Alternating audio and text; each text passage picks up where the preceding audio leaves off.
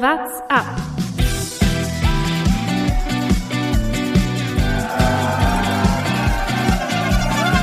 Alle rüber, Jatzak, alle! Alle rüber!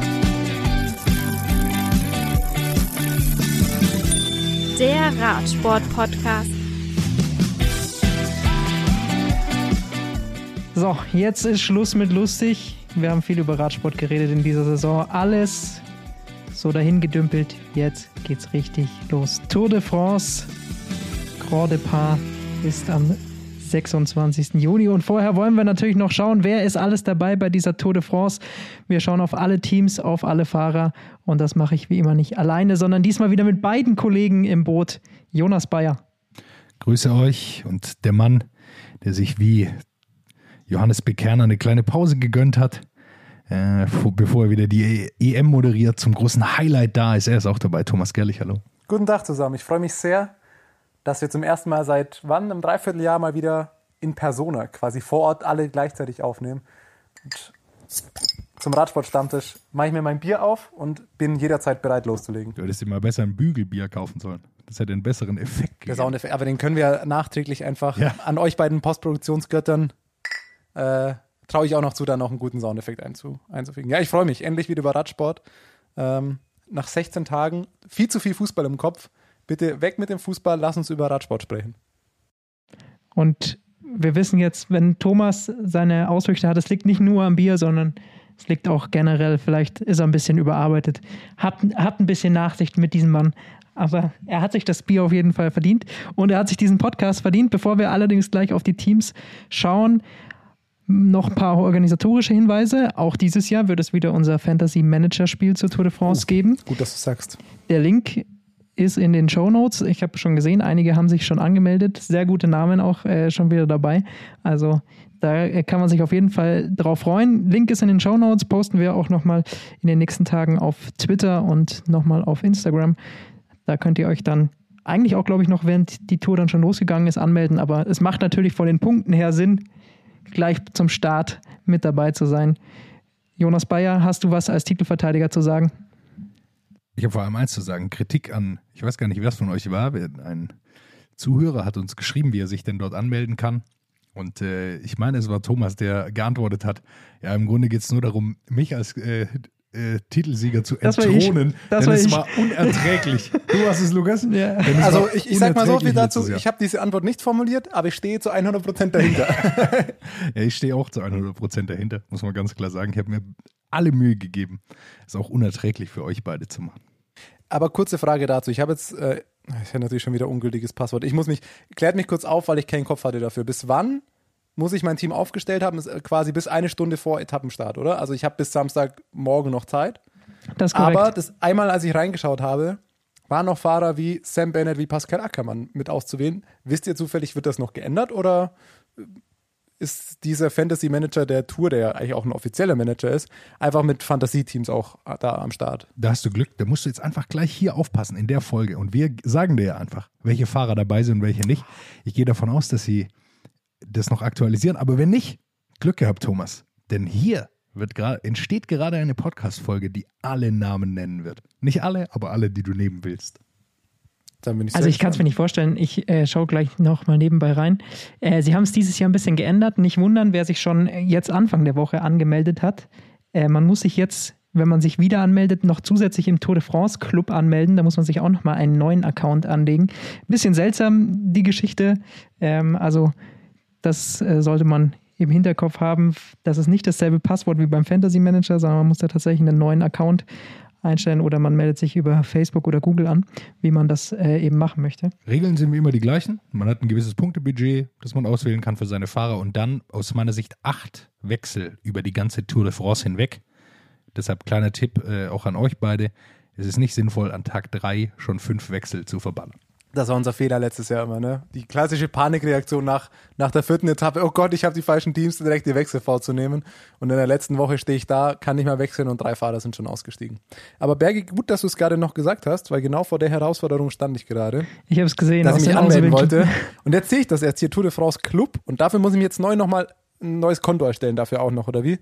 Richtig. Mein Gott. Das, ist ein bisschen seltsam. Ich äh, verstehe es auch nicht. Ich dachte, wenn man sich beim Fantasy Manager angemeldet hat, reicht das. Aber man muss sich jetzt auch noch zusätzlich im Club anmelden.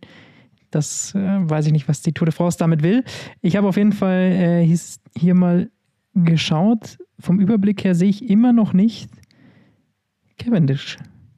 Also bisher ist immer noch Werden wir, werden wir sehen. Bennett dabei, aber das kann ich mir nicht vorstellen, dass die Das werden sie das bestimmt nicht vorher mehr. nochmal ändern. Also ich, die letzten Jahre gab es doch auch noch kurzfristige Änderungen und man hat immer alle, die man nehmen wollte. Also man sollte gehabt. meinen, von einem offiziellen Fantasy Manager der Tour, das jetzt nicht hier irgendeine Seite, sondern ist ja auch äh, offiziell von der Tour, dass sie es noch gebacken bekommen. Aber ich sag's dir, wie es ist, sie warten einfach äh, die neueste Folge von ihrem Lieblingspodcast ab, um zu wissen, wer dabei ist. Auch Und die ich bin informieren mir sich sicher, ich bin mir sicher, morgen ist das Team geändert. Die Selbstbeweihräucherung kennt hier schon wieder keine Grenzen mehr in den Sicher. ersten Minuten. Wollen wir direkt zur Teamvorschau gehen oder das einzige aktuelle, was wir noch waren, waren die nationalen Meisterschaften? Wollen wir ein Wort drüber verlieren oder Ich würde Sagen kurz wir- noch einen organisatorischen äh, Punkt für alle, wo sind wir denn hier? Ich komme Ja, mir vor wie kommt- erster Tag, Sommerferien, erster Schultag und erstmal der Lehrer kommt hier mit fünf Organis oder sagen wir Uni oder wie auch immer, erstmal fünf organisatorische Sachen, die jeder eh schon wieder vergessen hat. Aber es kann ja sein, dass äh, noch jemand neu dazukommt zum Podcast, jetzt zur diesjährigen Tour de France. Ähm, wir werden zu jeder Etappe eine kurze Folge aufzeichnen. Das ist der sogenannte Tourfunk bei uns. 21 Ausgaben wird es davon geben. Nicht zu verwechseln mit einem anderen Podcast, der sich genau diesen Namen neuerdings zu Nutzen gemacht hat. Ich weiß nicht, wen du meinst, Thomas. Vielleicht die ARD, vielleicht auch nicht. Man weiß es nicht. Auf jeden Fall, äh, wir werden die Tour de France jeden Tag begleiten. Wenn ihr jetzt erst auf unseren Podcast kommt, freuen wir uns natürlich, wenn ihr da dabei seid und uns hört die nächsten drei Wochen und uns durch diese Tour begleitet. Am Samstag geht's los. Und es ist, habe ich gerade noch nachgeschaut, dann auch unser Geburtstag. Pünktlich zum Grand Depart wird unser Podcast zwei Jahre alt. Wow. Ich freue mich. Das ist doch, es wird ein Fest. wir sollten am Samstag irgendwas machen. Tour schauen. Zum Beispiel. Das wäre doch, eine- wär doch eine Idee. Ihr habt, ich habe mir letzte Woche genüsslich eure Folge noch reingezogen. Jetzt weiß ich ja immerhin über das Streckenprofil schon mal Bescheid und äh, alle Fahrer wurden schon fünffach genannt. Das ist ja schon mal der, der erste Vorteil. Also an alle, die noch wissen wollen, äh, was macht denn die Tour dieses Jahr vom Streckenverlauf her, kann ich die letzte Folge tatsächlich empfehlen, weil mir hat sie geholfen. Ich hatte noch nicht so viel Zeit, mich da einzulesen. Ähm, jetzt weiß ich zumindest über die Teams Bescheid, wer mitfährt. Ein paar Überraschungen gab es ja auch noch hinten raus bei den Nominierungen. Ein paar Sachen waren klar. Und wir werden dann gleich über alle Teams sprechen, nach dem gewohnten Muster, wie wir es die letzten zwei Jahre auch schon gemacht haben, oder? Ich würde sagen, wir brauchen jetzt gar nicht so viel über die nationalen Meisterschaften reden, weil meistens kommen wir, glaube ich, drauf, wenn wir über die einzelnen Fahrer dann sowieso sprechen. Ähm, von dem her würde ich sagen, kurzer Fahrplan. Äh, wir haben wieder vier Kategorien, in die wir die Teams einteilen wollen. Das ist zum einen die Ohr-Kategorie, dann die erste Kategorie, die zweite Kategorie und das Gruppetto. Jeder von uns drei hat sich acht beziehungsweise sieben Teams, weil insgesamt sind es 23, das ist nicht durch acht teilbar, vorgenommen, hat sich die genau angeschaut, analysiert und wird sie in eine dieser Kategorien einordnen und die anderen beiden dürfen fleißig dagegen diskutieren. Es ist quasi eine Art Plädoyer. Man hält sein Plädoyer für sein Team, sollte das kurz und knackig halten und dann ist die offene Diskussion eröffnet. So hatten wir es die letzten Jahre mit unterschiedlichen Strategien. Ich sage schon mal, meine Strategie ist es immer, meine Teams möglichst hoch einzustufen. Das hat die letzten Jahre nicht ganz so gut geklappt. Ich bin, dieses Jahr habe ich den Versuch unternommen, etwas realistischer ranzugehen.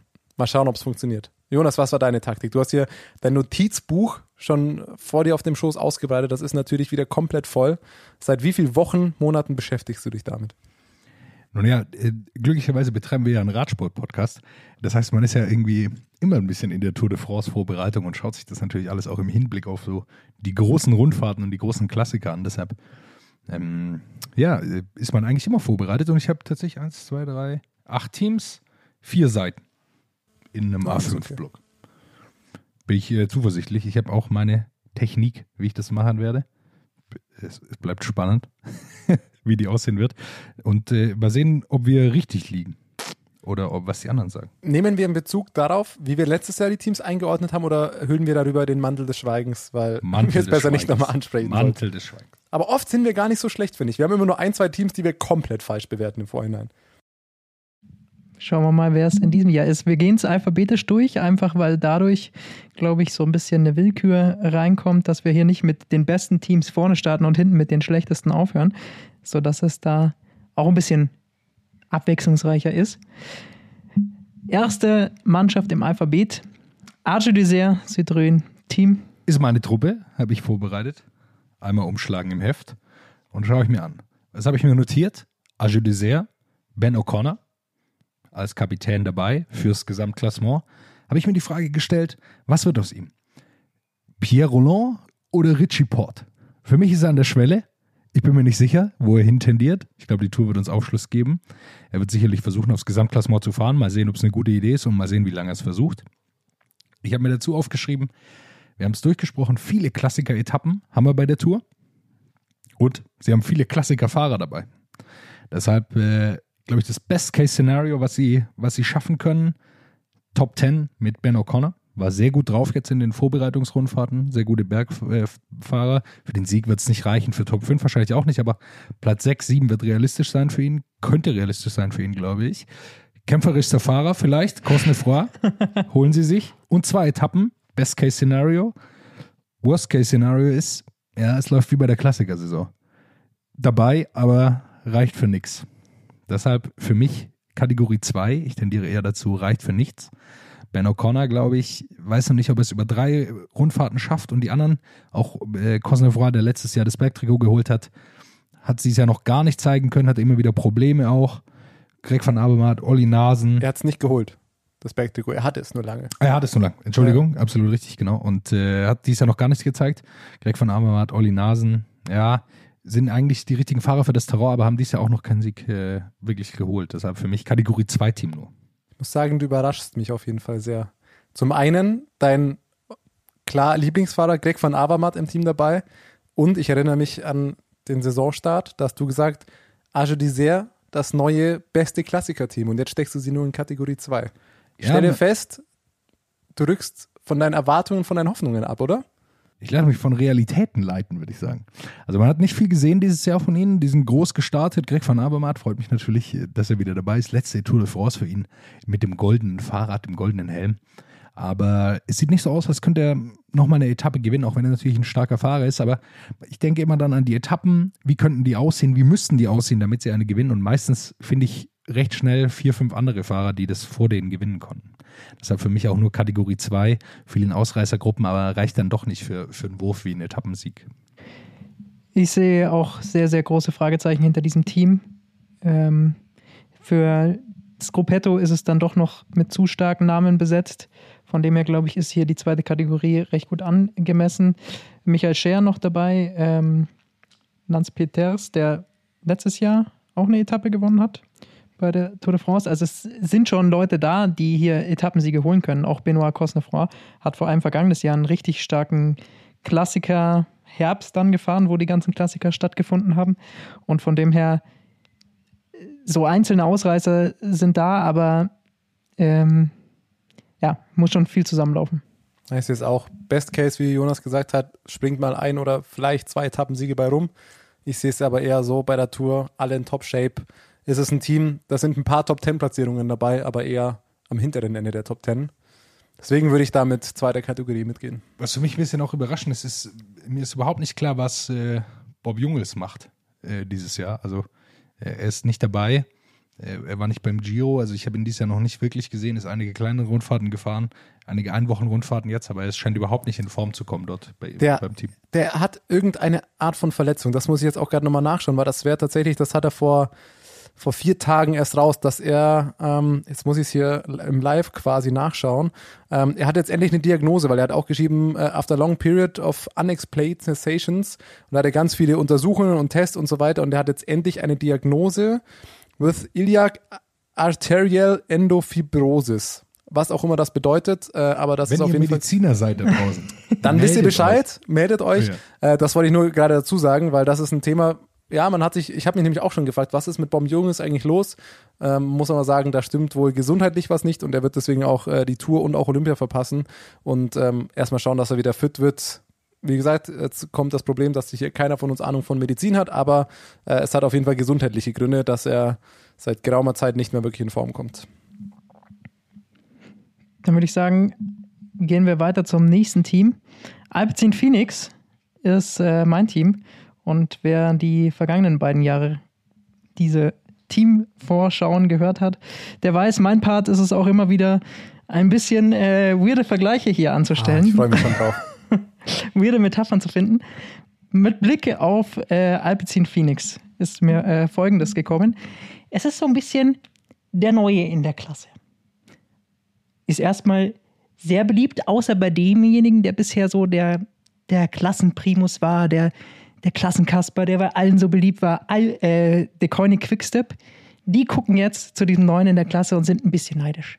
Weil die können, der kann auf einmal alles besser, wird ständig bevorzugt, kriegt hier noch eine Wildcard, darf trotzdem hier bei der Tour de France mitfahren.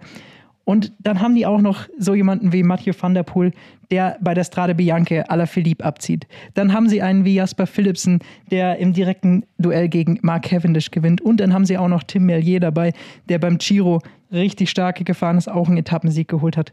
Von dem her, für mich, Alpecin Phoenix auf dem Weg zum neuen Decoyne Quickstep. Für mich Kategorie 1. Ich bin sehr gespannt. Also das ist auf jeden Fall das Team, ähm, auf das ich am meisten gespannt bin, glaube ich, bei der Tour insgesamt, weil im Best-Case-Szenario sehr, sehr viel drin sein kann und ich deswegen auch am Überlegen bin, ob ich würde sie nicht in die Org-Kategorie stecken, aber sie knabbern dran. Und im Best-Case-Szenario müssten wir sie nach der Tour dahin stecken. Weil mit Tim Mellier, einen der wahrscheinlich aktuell besten Sprinter der Welt, also auf jeden Fall, also was Etappensiege angeht, könnte ich mir vorstellen, wird Alpecin das Team mit den meisten Etappensiegen mit Mathieu van der Poel, der in der ersten Woche sicherlich, und das ist ja klar, das Ziel haben wird, ins gelbe Trikot zu schlüpfen.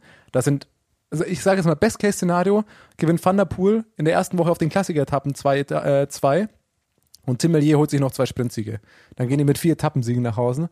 Worst-Case-Szenario, es klappt gar nichts, aber mit Van der Poel, Mellier, Philipsen hast du zu viele Fahrer, die auf Etappen sehr gute Ergebnisse äh, einfahren können. Deswegen bin ich schon an der Tendenz, vielleicht sogar zum Org-Kategorie-Team. Dafür sind es mir dann noch zu viele No-Names außenrum. Also klar, Ja, das die Team drei, besteht aus zwei, drei Fahrern, ja. Ja, also Sylvain Dillier ist noch dabei, sehr guter, sehr guter World Tour Fahrer. Peter, Schweizer Meister. Meister jetzt geworden. Ja. ja. Äh, Peter Wakotsch, ein ganz spannender Mann, war lange bei Quickstep, sah nach einem Riesentalent aus, hat sich dann schwer verletzt gehabt, zurück äh, dann eben in, in die Kategorie drunter bei Alpecin Phoenix. Äh, Den Vergleich, den du gemacht hast zu Quickstep, den finde ich reichlich dünn. ähm, also drei Fahrer zu haben und dann zu sagen, man konkurriert mit Quickstep, äh, sehe ich nicht so ganz.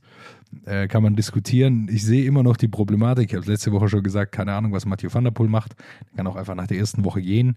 Und ähm, ja, ist nicht ganz klar. Aber Kategorie 1 ist einfach, glaube ich, gegeben, weil man wahnsinnig Lust auf Mathieu van der Poel hat. Ähm, ich bin auch gespannt. Habe ich jetzt drüber nachgedacht. Wir hatten am Anfang schon, Lukas, über die Strecke gesprochen, die ersten zwei Etappen. Lässt das überhaupt aufs Ende ankommen oder denkt er sich einfach Scheiß drauf?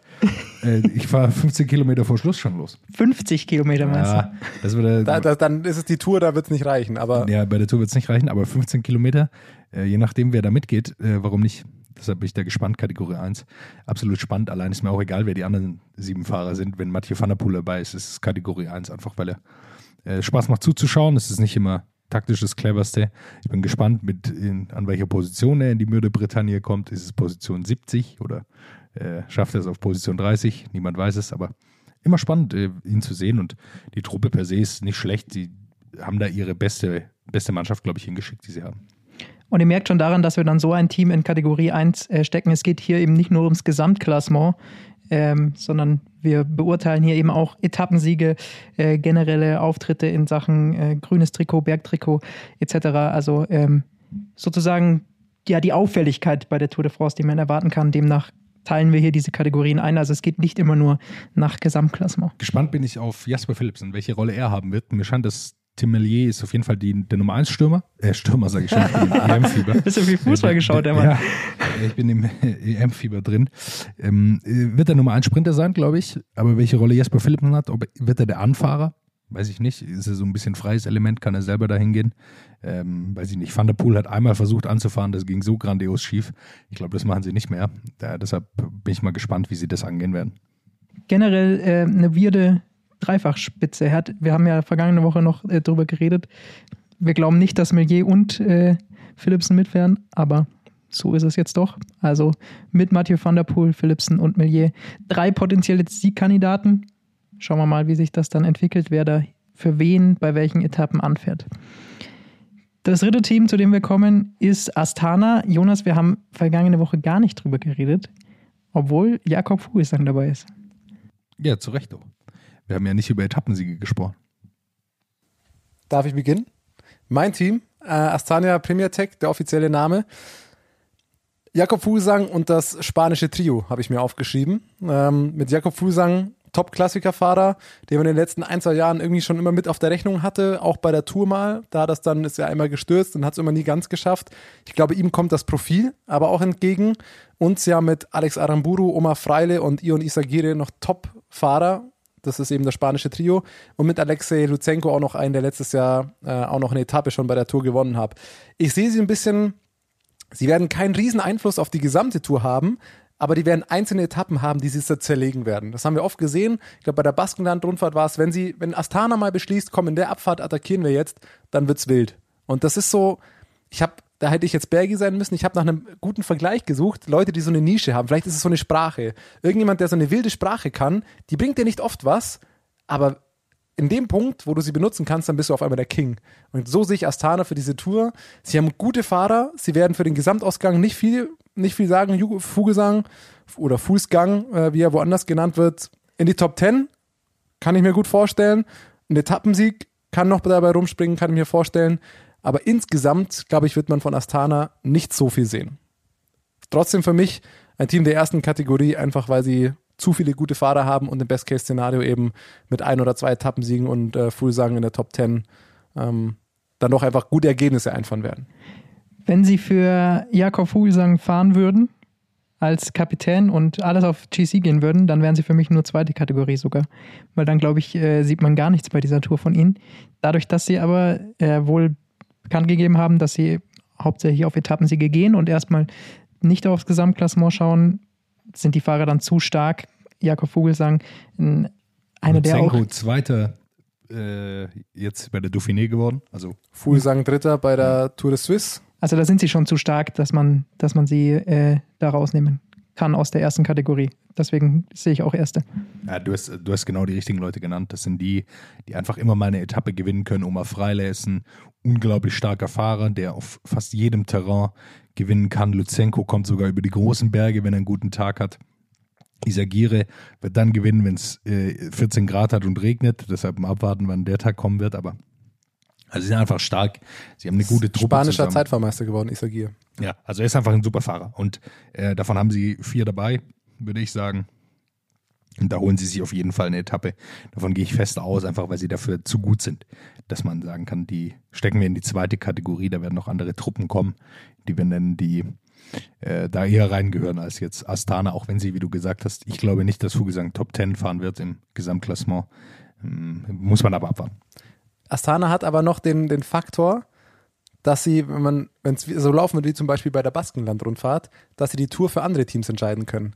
Weil wenn Astana ernst macht, dann, also das hat man, ich weiß, ich täusche mich, mein, das ist ein subjektiver Eindruck, aber ich habe das Gefühl, wenn Astana ernst macht, dann wird es ein wildes Rennen und das Feld zerpflückt sich und es passieren wilde Geschichten. Und zwar oft nicht nur für Astana. Also es ist oft nicht so, dass für Astana dann das beste Ergebnis rausspringt, aber dass dann eben bei Baskenland Rundfahrt war es ja die Etappe, wo dann, glaube ich, auch Buchmann zum Beispiel komplett dann rausgefallen ist, wo auch, glaube ich, Pogacar dann das Loch gerissen hat, wo nur Roglic drangeblieben ist in dieser Abfahrt zum Beispiel. Und darauf kann man ein Augenmerk haben. Das könnte auch bei dieser Tour wieder passieren, weil sie so viele einzelne Fahrer haben. Wenn sie mal beschließen, das Heft in die Hand zu nehmen, können sie für andere Teams entscheidend werden. So viel dazu. So viel zu Astana. Jakob Vogelsang hat gesagt, er hat sich aufs Frühjahr konzentriert und auf Tour-Etappensiege. Früher hat es noch nicht funktioniert. Vielleicht kann er jetzt zurückschlagen bei der Tour. Das nächste Team heißt Bahrain Victorious. Wir haben uns schön aufgeteilt, muss ich sagen. Jeder war einmal dran. Bahrain, nächste Team bei mir. Ist eine Truppe beim Giro eigentlich super gefahren. Hätten sie noch Landa gehabt, hätten sie vielleicht wahrscheinlich das stärkste Team gehabt, muss man sagen, beim Giro. Jetzt sieht die Situation ein bisschen anders aus. Keine aus meiner Sicht keine richtige GC-Mannschaft, auch wenn sie Peo Bilbao, Wout Pools und Jack Hake dabei haben, die sicherlich versuchen werden, eine Rolle zu spielen. Bilbao bin ich mir nicht ganz sicher, äh, inwieweit die Form reicht. Er hat es letztes Jahr gezeigt.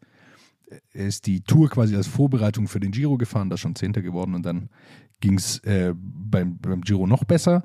Sie haben aber vor allem ähm, eine Truppe, die richtig Spaß machen wird. Sie haben Mate Moric wieder dabei, Sonny Colbrelli, der eine riesen, riesen äh, Vorbereitung jetzt gefahren ist.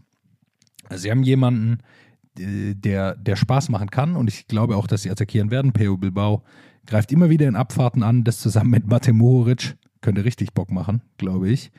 Äh, deshalb ist für mich, ja, was kann das Beste rauskommen? Top 10 wahrscheinlich.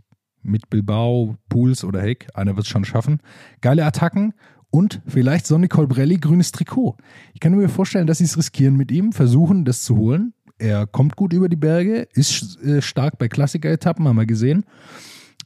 Schlechtestes Ergebnis kann aber auch einfach sein, äh, 12, 13, 14 im Gesamtklassement. Aber für mich eine Kategorie 1-Truppe, einfach weil ich glaube, dass die richtig Spaß machen werden und auch wie Astana Heft in die Hand nehmen können, Etappen dominieren und versuchen, Etappensiege zu holen und dann am Ende vielleicht unter die Top 10 zu kommen im Gesamtklassement. Und es kommt ja noch der äh, Bahrain-Faktor die letzten eineinhalb Monate hinzu.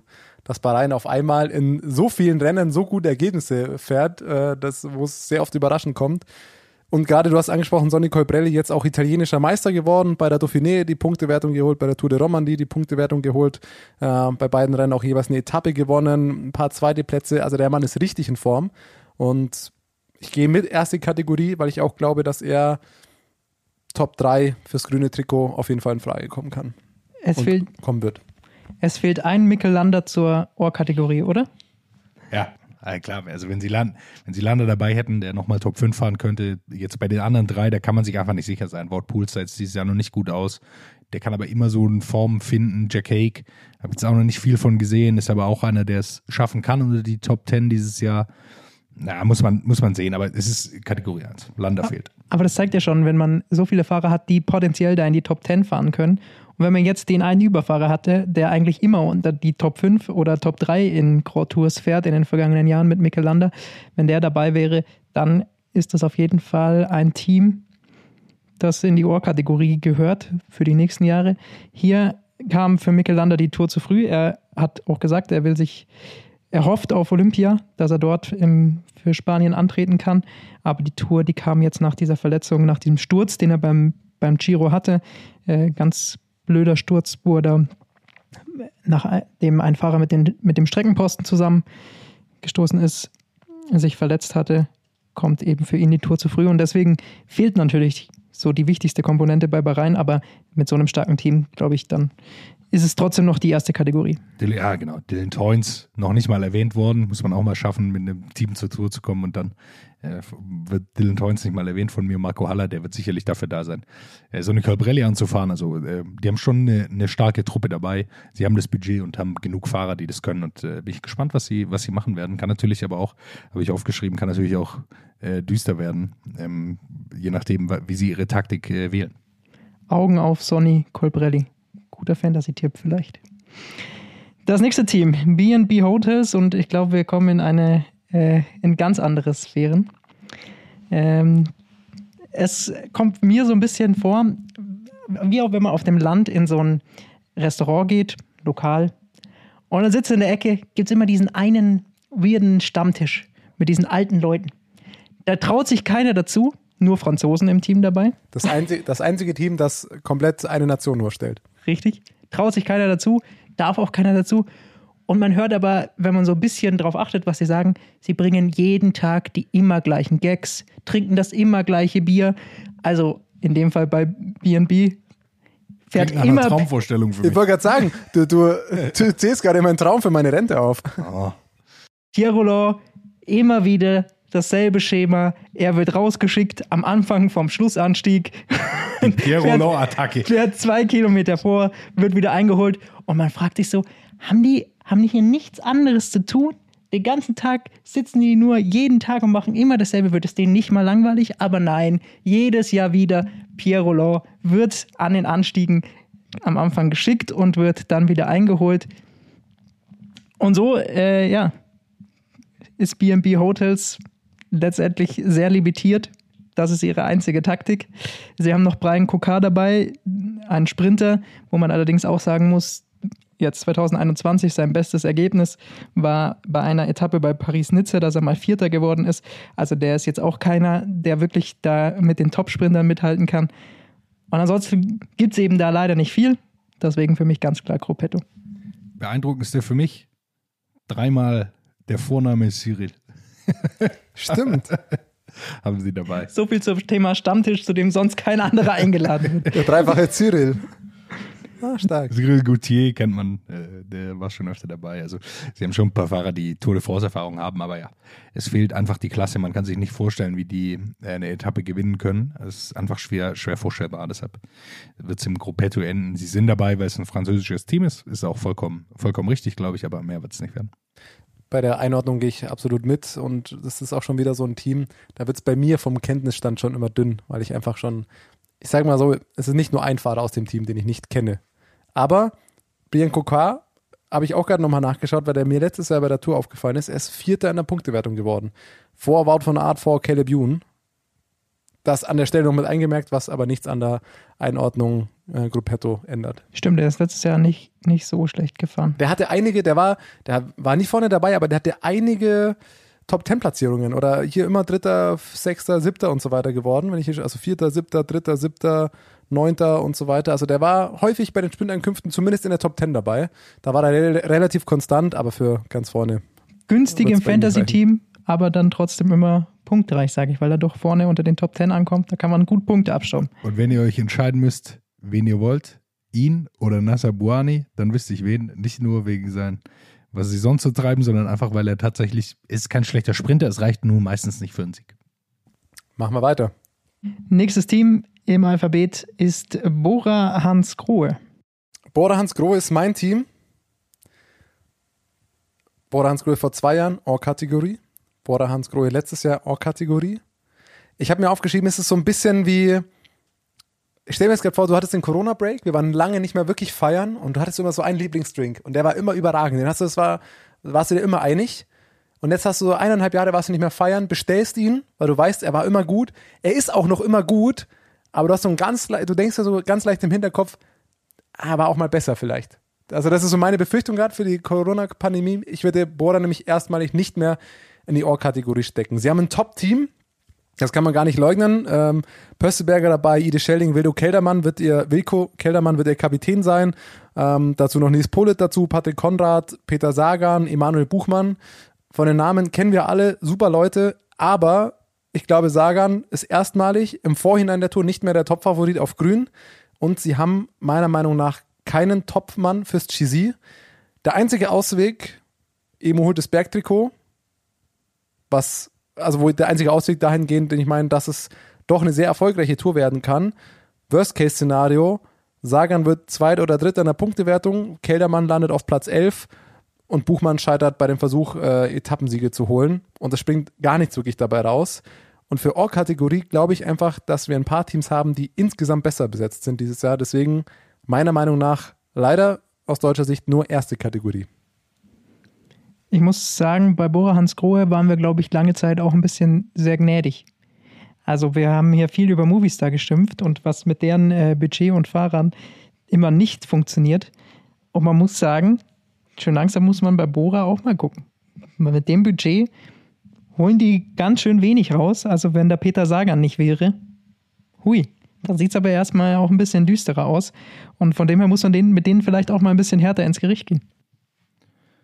Sie holen, glaube ich, auch nicht das raus, was sie sich erwarten, muss man ganz klar sagen. Sie geben ordentlich Geld aus und am Ende sagst du es, ist es dann oft Peter Sagan. Jetzt kann man, klar, es gibt immer Gründe, warum ist es so? Emanuel Buchmann gestürzt, konnte nicht weiterfahren beim Giro, wäre auch ein Top-Ergebnis gewesen. Bergtrikot sehe ich bei ihm ehrlicherweise nicht. Ähm, einfach weil ich glaube, er ist nicht der Fahrertyp für Attacken, äh, das man aber braucht für ein Bergtrikot. Das sind diese merkwürdigen Mittelgebirgsetappen, die man sich auch mal holen muss, wo man Punkte an kurzen, knackigen Anstiegen holen muss. Und das ist schwierig für ihn, glaube ich. Eine Etappe könnte drin sein. Ich bin aber gespannt, ob er wirklich auf Etappen geht, auch wenn das offiziell gesagt wird. Muss man abwarten. Für Keldermann gilt, er ist ein guter Zeitfahrer, das kommt ihm entgegen bei der Strecke. Ich denke, er kann Top 10 schaffen, muss man sehen, wie die Unterstützung dann sein wird. Aber geht ihr von der Einordnung mit? Das ist jetzt die Frage. Weil ich mir denke, Keldermann Das ist keine Ohrkategorie. wird der Ka Kapitän Sagen. sein, aber Keldermann sich nicht in die Top 5 fahren. Und dann hast du ein Team, das lauter gute Leute hat, aber also, also ich habe Best Case und Worst Case Szenario gesagt, wovon ich ausgehen würde, ist, sagen wir mal, Keldermann landet auf Platz 8, 9, Sagan wird Dritter oder Zweiter in der Punktewertung und es schwingt vielleicht ein Etappensieg dabei rum. Und das ist für mich keine Or-Kategorie mehr. Es wird viel ein bisschen, glaube ich, davon abhängen, erstens, ob Mathieu van der Poel tatsächlich aufs grüne Trikot fährt. Äh, ansonsten sehe ich tatsächlich schon Peter Sagan als Favorit. Also wenn Mathieu van der Poel dort nicht fährt, weil dann äh, weiß ich nicht, wer vom Fahrer, obwohl Colbrelli vielleicht. noch. Matthews, Colbrelli, also sind schon einige Aber Matthews sehe dabei. ich nicht stärker als Sagan. Muss man, ab- also ich, ich glaube, Es gibt muss, immer noch jemanden, der Michael Murkoff als Anfahrer hat. Ja, ja, äh, genau. äh, Und kommen wir gleich noch später dazu. zu? Cavendish, die alte Legende, der fährt über die hohen Berge, da bin ich gespannt drauf. Nee, ähm, äh, ich, ich glaube, man muss abwarten. Ich glaube, es ist einfach keine Or-Kategorie, muss man sagen. Von den Namen her, Sagan hat immer wieder Probleme, ist jetzt in Giro durchgefahren, darf man nicht vergessen. Ähm, wird sicher nicht in der absoluten Höchstform anreisen. Also wird man abwarten. Ich bin, ich bin auch gespannt, wie sie es taktisch auch angehen werden. Machen sie konservative Fahrweise. Die Fahrer, ihre Gesamtklassementfahrer sind dafür gemacht. Also Buchmann, Keldermann sind keine, die wilde Attacken fahren. Deshalb bin ich gespannt, wie sie es machen werden. Wie lange muss Buchmann helfen und so weiter. Das sind ein paar offene Fragen. Deshalb erste Kategorie äh, gehe ich absolut mit. Dann sind wir uns einig. Bei Border sind wir uns immer einig. Das Wir waren uns bisher generell einig. Stimmt. Ärgert Es wird mich. viel zu wenig wild, Genug. wild rumdiskutiert. Ich nehme jetzt mal einen großen Schluck Bier und dann mache ich mich bereit für Kofidis. Kofidis. Bei mir steht nur ein Stichwort hinter Kofidis. Die Casino-Truppe. Jetzt bin ich Folgendes. gespannt. Seht erstmal schön aus fürs Casino. Ist man natürlich gut gestylt. Simon Geschke mit seinem Bart natürlich vorneweg. Spaziert rein ins äh, Casino. Und dann kommt die Überlegung. Spielt man tra- strategisch im Casino? Versucht man quasi das Casino irgendwie mit einer Strategie hinters Licht zu führen? Versucht man sie abzuziehen? Geht meistens schief. Erstens wird man erwischt oder es funktioniert die Strategie nicht, die man sich ausgedacht hat. Deswegen, bestes Szenario im Casino, all in, auf eine Karte setzen, Glück haben und damit gewinnen. Und das trifft eins zu eins auf Kofidis zu. Sie haben die Möglichkeit, strategisch zu fahren. Mit Guillaume Martin, einen, der sicherlich im Gesamtklassement eine Rolle spielen kann.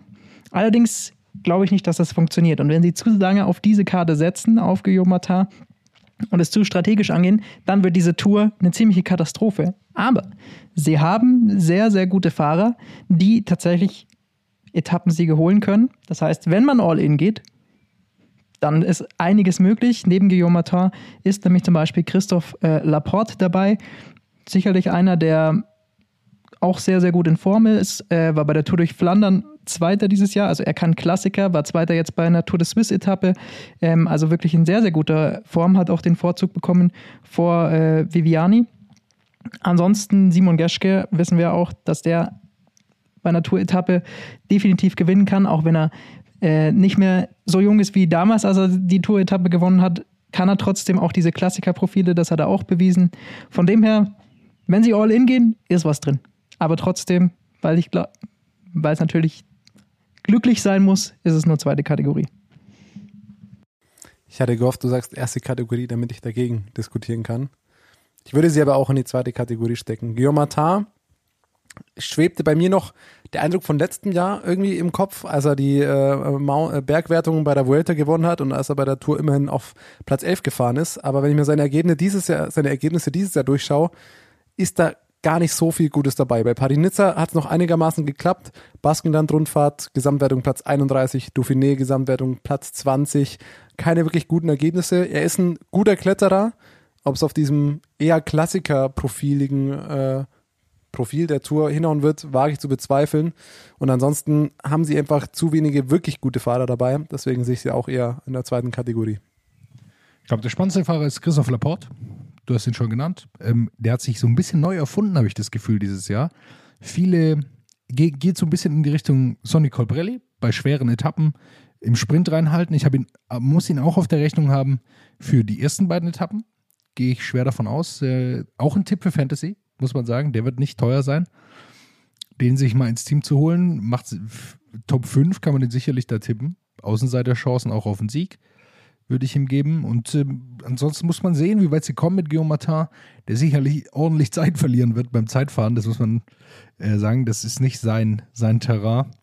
flache, relativ flache Zeit fahren, das wird schwierig für ihn und dann muss man sehen, wohin sie es treibt, wie schnell können sie ihre Taktik umstellen. Wenn es nicht reicht, das ist die alte Debatte, wir haben die letzte Jahr schon geführt. Wie lange soll man für einen Kapitän fahren? Wann muss man sagen, es reicht? Wir gehen auf Etappensiege und du kannst selber schauen, wo du bleibst.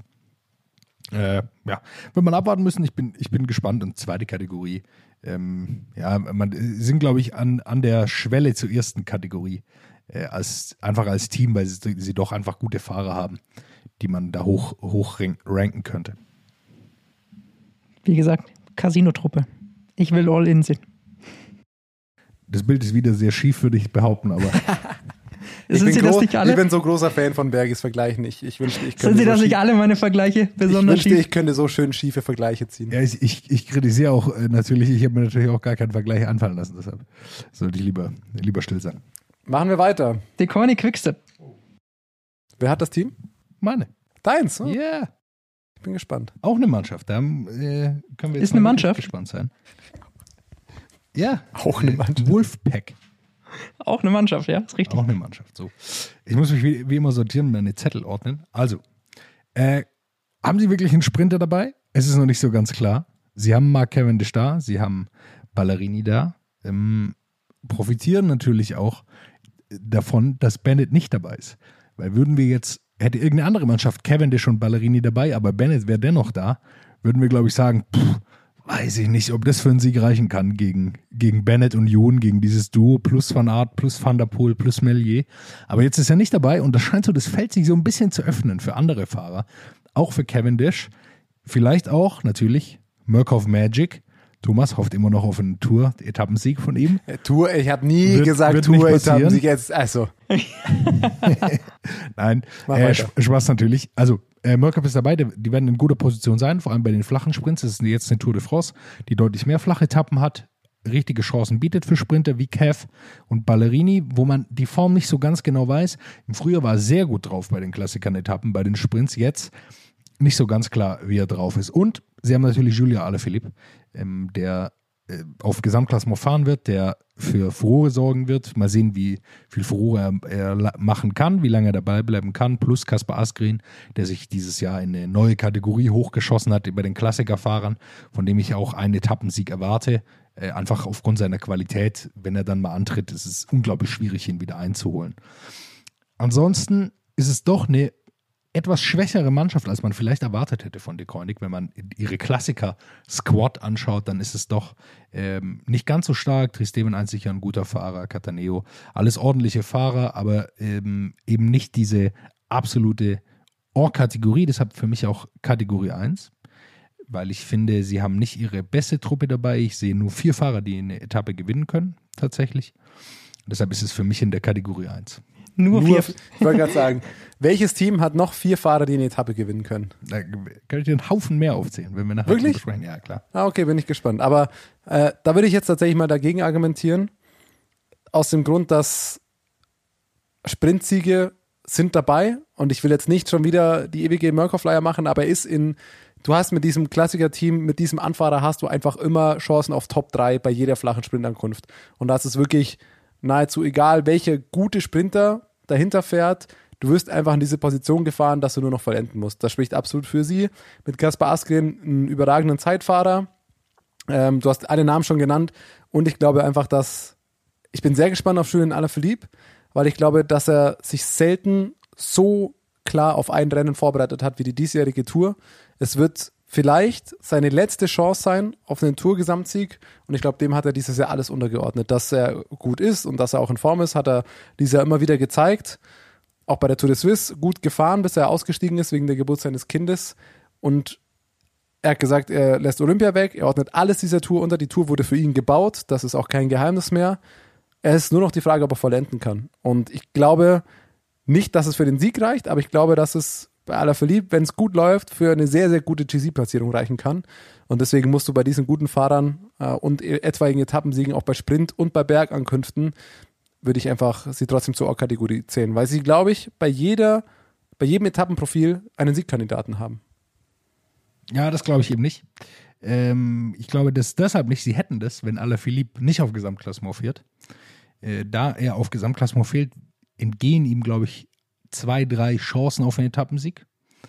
Und ähm, das bedeutet vor allem auch, dass Kaspar Asgren ähm, viel Arbeit für ihn leisten wird, müssen, weil er einfach ein unglaublich starker Fahrer ist. Er wird ihn beschützen müssen.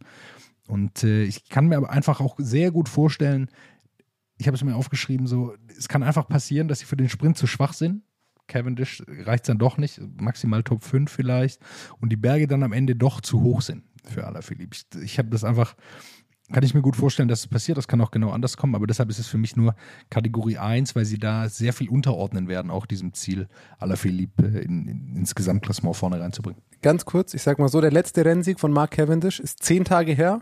Konkurrenten waren Tim Mellier, Pascal Ackermann, Nasser Buhani, Brian Kukar, Caleb Youn.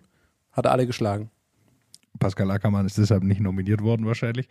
Ähm, Lassen wir es, den Grönewegen ist auch noch mitgefahren. Es sind, also es war, es ist nicht das größte Rennen, aber es war kein schlecht besetztes Sprinterfeld. Und da hatte Das er noch keinen Murkoff, oder? Doch, Murkoff ist für ihn Murkoff, angefahren. ja, okay. Das war das Rennen, nachdem Cavendish ja gesagt hat, es ist egal, wer hinter Murkoff fährt. Wenn du ein guter Sprinter bist und Murkoff dein Anfahrer ist, gewinnst du einfach. Ich sehe noch ein großes Fragezeichen hinter Alaphilippe, um dieses Thema noch kurz abzuschließen, weil gar keiner dabei ist, der mehr am Berg dabei sein wird mit ihm. Also sobald es in irgendwie diese Bergankünfte geht, wird jedes andere Team, das ums Gesamtklassement geht oder die wirkliche Ansprüche darauf haben, noch irgendwie einen Helfer dabei haben, Möglichkeit haben, Wasser zu holen, Flasch, äh, Jacken, wie auch immer, äh, dann zum, zum Verpflegungswagen zurückzubringen. Und da ist bei Alaphilippe halt niemand da. Sie haben weder Almeida noch äh, James Knox dabei. Von dem her ist es schwierig für Alaphilippe. Fausto Masnada. Einen davon hätten sie wenigstens mitnehmen können. Genau. Wenn er irgendjemand hat, der nach dem ersten langen Berg, also noch wenn er, dabei ist. wenn er Glück hat, schicken sie Asgren oder so in die Gruppe und dann kommt er zurück oder wie auch immer, aber das ist schon, schon tough dann, ja. Das wird äh, sehr, sehr dünn, glaube ich, für, für Alaphilippe irgendwann werden. Aber einigen wir uns da auf eine Kategorie oder bleiben wir bei unterschiedlichen Meinungen? Also ich bin auch bei Erster.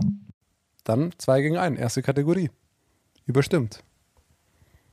Das nächste Team, Education First, Jonas. Rigo! Du springst auf den Hype-Train. Wie lange bleibst du auf dem, auf dem Rigo-Hype-Train dieses Mal?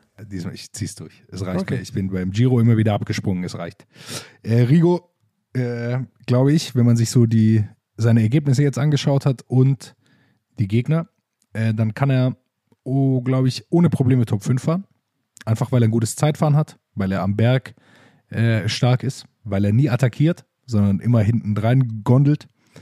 Ähm, deshalb, äh, glaube ich, kann es schaffen. Sie haben eigentlich vor der Tour gesagt, dass sie nur auf Etappensiege gehen wollen. Ich glaube, das haben sie jetzt aber umgeworfen, weil sie gesehen haben, ja, Moment mal, wenn wir Top 5 bei der Tour fahren können, sollten wir vielleicht besser das machen. Ich glaube dennoch, dass einige ihrer Fahrer die Chance haben werden, auf Etappensiege zu fahren. Nur kurz die Namen genannt, Sergio Iguita, sehr talentierter Fahrer, für mich ein äh, äh, klassischer, äh, klassischer Kolumbianer, klein, man traut ihm viel zu. Am Ende ist es immer Platz 18, aber äh, kann auch sein, dass er diesmal besser landet. Dann noch Magnus Kort, äh, Walgren, Bissiger, Rutsch, Guerrero. Also eine sehr gute Truppe. Ich habe mir aufgeschrieben, leider gibt es kein Teamzeitfahren. Ich glaube, da könnten Ja. sie massiv bestehen. Die, Oh ja. haben eine richtig gute Tretertruppe und bei der Windkante aufgepasst auf diese Mannschaft. Ich glaube, da, da kann richtig was gehen, wenn die Lust haben, mit Walgren, Kort, Bissiger und Rutsch, äh, auch äh, Ruben Guerrero, da mal richtig drauf zu treten. Ich glaube, da kann es zur Sache gehen. Im absoluten Watt wahrscheinlich mit das beste Team. Ja, also die, da haben die richtig Kraft dabei. Auch sehr viele gute Klassikerfahrer, was bei dieser Rundfahrt nicht schlecht ist. Auch sicherlich für die Ausreißergruppen. Ich glaube, Beste, was passieren kann, tatsächlich Uran Top 3. Er hat es schon mal so Top geschafft. 3. Ja, ich, ich glaube, er kann es schaffen. Man muss immer mit einem Sturz rechnen. Thomas, du weißt, wie es ist. Also nicht von Uran, sondern glückliche Fügung. Das ist, glaube ich, das Beste, was passieren kann. Top 3, also oder Platz 3. Ich glaube, so muss man sagen. Höher wird er nicht schaffen. Einfach durch seine defensive Fahrweise und ein gutes Zeitfahren. Und äh, vielleicht noch ein Etappensieg. Es, es kann aber auch genau andersrum laufen. Äh, Uran, keine Ahnung, Platz 12. Tour des Wiss war einfach nur ein Ausreißer, weil es ein Bergzeitfahren gab und niemand weiß, wie das passieren konnte. Und äh, sonst kommt nicht viel zusammen. Aber ich bin gespannt auf die Mannschaft. Sind am Berg jetzt auch nicht die beste Truppe, die der Uran unterstützen werden. Aber äh, mit Iguita hat er zumindest einen dabei, der ihn lange unterstützen wird. Bissiger für die Einzelzeitfahren muss man, glaube ich, auf dem Schirm haben. Ist Absolut. eine sehr gute Rundfahrt bisher gefahren. Äh, eine sehr gute Rundfahrt, eine sehr gute Saison. Deshalb äh, für mich ist es Kategorie 1. Kurze Wir Zwischenfrage. sind uns so einig, das kotzt mich an. Kurze Zwischenfrage. Ich sage auch Kategorie 1, aber woher nimmst du das, dass Rigoberto Uran so ein starker Zeitfahrer ist? Von der Tour des Swiss wahrscheinlich. Ja, da hat er ein Bergzeitfahren gewonnen. Wir reden hier aber über zwei flache Zeitfahren von insgesamt 58 Zeitfahrkilometern. Ja, äh, aus meiner Sicht hat er immer wieder gezeigt, dass er Zeitfahren kann. Du hast die Ergebnisse offen, wenn du das so fragst. Ja, ich bin gerade mal so ein bisschen durchgegangen. Also du ich meine seltene Chance genutzt, Jonas mal auflaufen lassen zu können. Richtig. richtig. Bitte raus damit. Äh, also hier jetzt 2021 äh, in der Saison. Gut, er hat das Bergzeitfahren bei der Tour de Suisse gewonnen. Ähm, hier sehe ich noch ein Zeitfahren bei ähm, der Katalonien-Rundfahrt, wo er auf Rang 21 landet. Da sind Richie Port, Kreuzweig, Adam Yates und so weiter sind mehrere, äh, fast eine Minute vor ihm. Also von dem her, Wilko Keldermann, ja gut, der ist da nur 13 Sekunden schneller gefahren als, als Rigoberto er. Uran ist Platz 4 geworden bei der Tour äh, vor zwei Jahren im Zeitfahren, das Alaphilippe gewonnen hat. Zum Beispiel. Ja, das war aber auch so ein hügeliges Zeitfahren. Ja, aber ähm, also wenn ihr sieht jetzt auf dem Profil nicht, aber Nein, Also er ist jetzt nicht ein begnadeter Zeitfahrer. Also er, ist, er, ist, er geht da nicht unter. Er verliert keine aber zwei Minuten, weil du das jetzt ja gesagt Punkt. hast, Genau. durch das starke Zeitfahren kann er da nach vorne. Also er wird dort nichts aufholen. Er verliert dort meiner Meinung nach nichts, aber er ist jetzt kein, Ja, keiner der starken äh, Zeitfahrer im GC. das, ist Problem ist, die anderen Top-GC-Fahrer sind auch alles gute Zeitfahrer. Das ist das Problem. Ja, wir, ich glaube, wir müssen ein bisschen aufpassen, ähm, wer, wer, wen wir da dazu zählen. Also, wenn man unter die Top 5 kommen will, da muss man, also die zwei Slowenen, über die haben wir schon gesprochen, die, da wird er eh keine Chance haben. Deshalb sage ich Best Case Platz 3. Und dann kommen noch die Top-Zeitfahrer äh, auf seine Kategorie am Berg. Äh, auf Thomas wird er sicherlich ein bisschen Zeit verlieren und auf Richie Port. Und dann weiß ich schon nicht, ob es noch jemand. Keldermann. Wilko- auf Keldermann wird er auch verlieren. Aber der ist ja stärker am Berg, würde ich einschätzen. Alaphilippe würde auch verlieren. Ja, aber der, bei, an, deshalb meine ich, bei beiden ist er stärker am Berg, aus meiner Sicht. Deshalb ist da Top 3, könnte schon drin sein, je nachdem, was Thomas macht. Thomas äh, schätze ich da, oder Port vor allem, wenn wir nachher noch drüber diskutieren, glaube ich. Ähm, und deshalb ist für mich äh, Kategorie 1 und äh, er könnte es, glaube ich, tatsächlich schaffen, einfach weil er so ein unaufgeregter Typ ist. Er, er weiß, wie man Grand Tours beendet und wie man sie gut beendet. Deshalb äh, bin ich da überzeugt und äh, ja, äh, Education First gefällt mir immer und deshalb äh, bin ich da natürlich, äh, freue ich mich, dass sie so gut sind. Du hast sie ja zumindest diesmal nicht in die Ohr-Kategorie wie vergangenes Jahr Ja, gesteckt. letztes Jahr- Deswegen erste Kategorie kann ich mitgehen. Endlich werden die Kamellen von letztem Jahr doch Ja, wieder man muss, sie, man muss sie rausholen. Da, äh, da haben einige Leute nicht ihre Leistung abgerufen. Das will ich wohl sagen.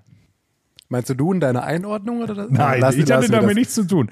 Ich habe das wohl richtig prognostiziert und die Leute haben nicht abgeliefert, die Das Fahrer. ist absolut Oder? richtig. Ja, doch, so kann man es absolut sehen. Machen wir weiter. Was ist das nächste Team? Groupama FTG ist äh, mein Team. Ein Team, das mich bei der Mannschaftsaufstellung auf an folgende Szene aus Fluch der Karibik erinnert hat. Jetzt bin ich Welcher sehr Teil?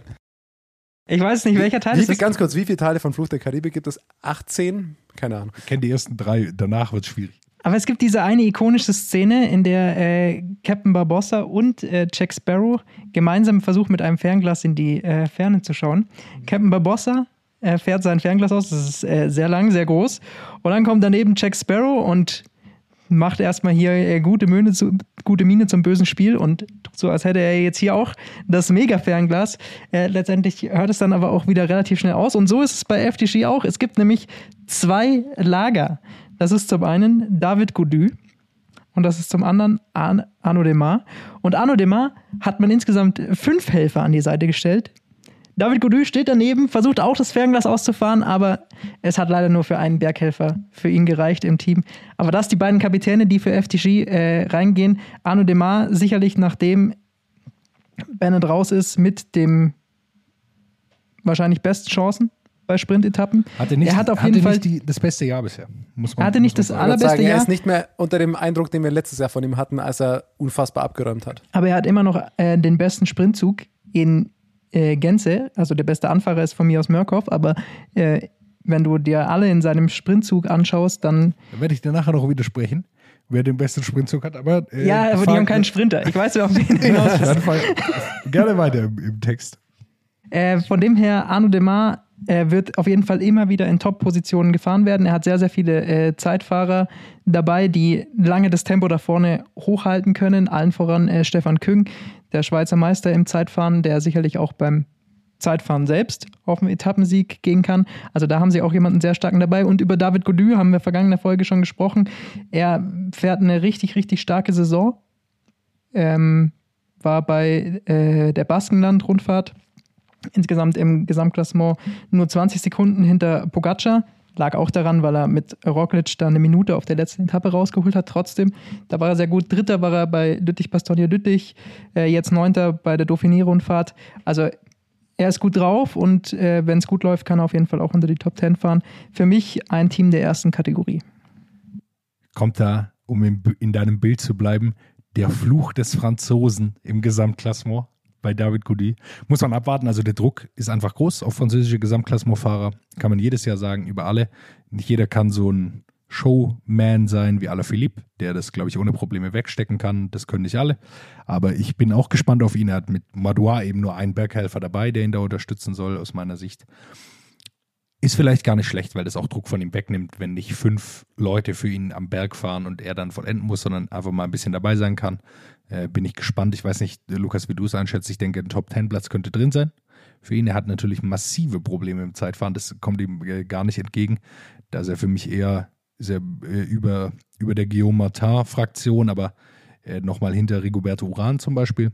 Also das, er wird auf jeden Fall auf die Top-Leute, denke ich, sicherlich zwei Minuten, wenn nicht zweieinhalb Minuten verlieren insgesamt im, im Zeitfahren. Das ist natürlich erstmal schwer rauszuholen. Naja, ein, ein Berghelfer, den, den ich noch eher noch sehe, ist äh, Bruno Amirai, der äh, ihm sicherlich als Berghelfer an die Seite gestellt wird. Und äh, Madouar ist natürlich einer, der äh, an so langen, flachen Bergen äh, für, ihn, für ihn fahren kann. Wenn es äh, steiler wird, wird es für den auch äh, schwieriger werden. Ist dann eben auch Typ Zeitfahrer mehr, der dann auch im Sprintzug sicherlich mithelfen wird. Welche, welche Kategorie hattest du? Erste, weil trotzdem Arno Demar natürlich äh, zu den besten Sprintern der Welt gehört und äh, Gaudu wenn er äh, irgendwann aus dem Gesamtklassement rausfahren sollte, auf jeden Fall einen Etappensieg äh, holen kann. Und wenn er ni wenn nicht, dann kann er zumindest unter die Top 10 im Gesamtklassement fahren. Also ich glaube, erste Kategorie ist, ist hier bei FTG angebracht. Ich sage erste Kategorie im Best Case, weil ich glaube, dass Arno Demar nicht der beste Sprinter der Tour ist. Bei Arno Demar, Lass mich doch mal ausreden. Ein Wort noch zu Arno Ja. Demar. Wir wissen, also wir wissen nicht, ob er wirklich so viel Schwäche ist. Er ist seit März keine World Tour mehr gefahren. Also er hat tatsächlich nicht die, die Vergleiche. Also von dem her weiß ich jetzt nicht, wo er, wo er das hernimmt, dass, dass er so viel schlechter ist als im vergangenen Jahr. Ich sage doch nicht, dass er so viel schlechter ist, aber ich sehe einfach ein, zwei Sprinter auf jeden Fall noch besser als ihn. Und bei David Gaudu würde ich sagen, dass ihm auch das Profil nicht so ganz so entgegenkommt. Er ist einer der besten Kletterer der Welt. Er ist auch erst äh, 25, 24 Jahre sogar erst alt. Also auf jeden Fall ein Fahrer, für den wahrscheinlich die Tour dann in ein oder zwei Jahren gebaut werden wird. Ähm, aber die Zeitfahren, wir haben es angesprochen, kommen ihm nicht ganz so entgegen. Und ich sage, im Worst Case wird es für ihn auch kein ganz großer Platz sein. Was ich frech finde, dass wir Stefan Küng noch nicht angesprochen haben, wenn wir über FD, FDG Wurde sprechen. Einen, Habe ich, hab ich schon. Ja. ja, dann höre ich einfach nicht zu. Der Männer, es ist, es ist schon so weit gekommen, dass ich äh, das Kurzzeitgedächtnis absolut ähm, sich bemerkbar macht. Aber gut, damit wollte ich nämlich nur sagen, einen der Top-Favoriten wahrscheinlich mit auf die Zeitfahrsiege. Dann bin ich aber schon still. Nach Groupama FTG folgt der Buchstabe I und da gibt es nur ein Team. Nee, es gibt mehrere Teams, die mit I anfangen. Aber eins steht ganz vorne und das ist Ineos Grenadiers. Was eine Truppe. Dreifachspitze, müsste man, glaube ich, sagen. Wir können gleich diskutieren, wer eigentlich die tatsächliche Spitze ist. Richard Carapaz, Problem Zeitfahren. Jaron Thomas, Problem Abfahrt. Richie Port, Problem ja, Richie Port. Stürze. Aber ich glaube dennoch, wenn man nach den Ergebnissen geht, die wir dieses Jahr gesehen haben, dann ist es Richie Port, der Kapitän sein sollte. Wir haben keinen Einblick in die Form äh, der drei. John Thomas vielleicht nur auf die Tour vorbereitet, wer weiß es. Ich bin aber gespannt, wer tatsächlich die Spitze äh, bilden wird bei ihnen. Ich glaube, sie haben große taktische Chancen, die Dreierspitze auszuspielen. Haben natürlich wieder eine massive Achtergruppe dabei. Kurz nur erwähnt, Kwiatkowski dabei, Van Baarle, super früher gefahren, Theo gegen Hart, letztjähriger Giro-Sieger, den ich nicht mal dazu zähle, kann man glaube ich auch nicht zu den Kapitänen. Castroviejo, der Rowan Dennis ersetzt hat, sicherlich ein bisschen überraschend und Road Captain Luke Rowe, also von der Mannschaft her sind sie wieder in absoluter Bestbesetzung da. Was ihnen, glaube ich, fehlt, ist die absolute Spitze, dass sie immer hatten, immer den besten Fahrer der Tour auch dabei zu haben. Da will ich die zwei Slowenen höher sehen, aber ich bin gespannt. Was sie versuchen werden. Ich gehe davon aus, dass sie was versuchen werden. Sie sind taktisch eigentlich immer auf der Höhe, haben das jetzt gut gezeigt, auch eine Doppelspitze nutzen zu können. Jetzt eine Dreifachspitze. Wird man sehen, wie das aus, aussehen wird. Ich, ich bin gespannt. Ich habe mir noch aufgeschrieben, Windkante. Äh, werden sie sicherlich was versuchen. Pogacar hatte letztes Jahr Probleme da. Auf sein Team werden wir nachher zu sprechen kommen. wenn sie wollen, können sie, glaube ich, jede Ausreißergruppe zurückholen, einfach weil ihre Mannschaft stark genug ist, die sie, die sie da haben. Ich glaube, sie können tatsächlich einen Sieg holen, wenn sie wollen der Tour de France. Ähm, wenn, ja, wenn sie wollen, ist vielleicht der falsche Ausdruck, wenn sie, wenn alles gut geht, wenn sie taktisch die richtigen Karten spielen, wie Carapaz zum Beispiel beim Giro Movistar. Sie haben einfach drei Leute, allen kann, können auch Roglic und Pogacar nicht immer hinterherfahren, wenn sie keine Helfer mehr haben. Kann aber auch genau andersrum laufen. Viele Abfahrten ins Ziel. Könnte auch sein, ja, nur Platz sieben, zwei Stürze und raus. Äh, deshalb äh, kann, auch, kann auch schlechter laufen für sie. Aber äh, ich habe sie dennoch in der Or-Kategorie, einfach weil sie drei richtig, richtig gute Fahrer dabei haben für Gesamtklassement und äh, einfach weil die, die, die Mannschaft drumherum sehr, sehr stark ist. Also für mich gibt es kein Team, das deutlicher Or-Kategorie ist als Ineos. Einfach weil man sich, wenn man sich das ganze Team anschaut, in der Breite und in der Spitze überragend ist. Also wir haben es angesprochen, klar, das sind noch äh, für den Gesamtsieg gibt es ein, zwei andere, die vielleicht, vielleicht, aber auch nur vielleicht besser sind aber auf jeden Fall damit dabei. Ich finde es eine ganz spannende Statistik und die muss man insgesamt im Zusammenhang bringen, würde ich jetzt bei Ineos mal bringen. Die World Tour Stage Races, also die Etappenrennen auf World Tour Level dieses Jahr, Paris-Nizza, Schachmann gewonnen. Alle anderen wurden entweder von Pogacar, UAE Tour und Tirreno Adriatico, von Roglic, Baskenland-Rundfahrt oder von Ineos gewonnen. Und da sind es fünf an der Zahl. Yates und Bernal mit Katalonien und Giro, okay, sind nicht dabei, aber Thomas, Tour de Romandie, Richie Port, Dauphiné, Carapaz, Tour de Suisse. Das heißt, jeder dieser drei hat einfach, kommt mit einem Sieg aus einer Einwochenrundfahrt in diese Tour. Das macht sie, das unterstreicht nochmal, wie stark dieses Team ist. Wer der Kapitän sein wird, wird tatsächlich spannend. Ich glaube, dass sie das auch nicht ganz klar definieren werden, intern. Ich glaube, nach außen ist es, wird es Garen Thomas sein, so, so nehme es ich wahr. Aber ich glaube, dass sie versuchen werden, lange alle mit an Bord zu behalten. Und darin sehe ich, könnte das Problem liegen, wenn es nicht klar definiert ist. Aber so war es bei den Einwochenrundfahrten bisher auch. Klar, Tour ist größer, aber ich habe das Gefühl, dass das Team intern ganz gut klappt. Und dass sich dann auch alle unterordnen, wenn man nach Etappe 9 oder nach einem Zeitfahren ein Ranking irgendwo hat. Dann ist es bei Ineos ganz klar, dann wird professionell für diese, für diese Person gefahren. Und mit diesem Zeitfahren, ich glaube, dass auch Garant äh, Thomas der Kapitän sein wird. Wenn nichts dazwischen kommt, was bei G natürlich immer passieren kann, ist er ein, ein, ein Kandidat für die Top 3 und auch ein Kandidat für den Gesamtsieg. Denke ich auch, wenn es ein Team Jahr auf Jahr wieder gezeigt hat, dass sie Kapitänsrollen zuordnen können, wenn sie das wollen, dann ist es, glaube ich, Ineos. Und sie haben so starke Helfer. Castroviejo kann so lange am Berg vorne fahren, da fallen alle anderen Helfer raus.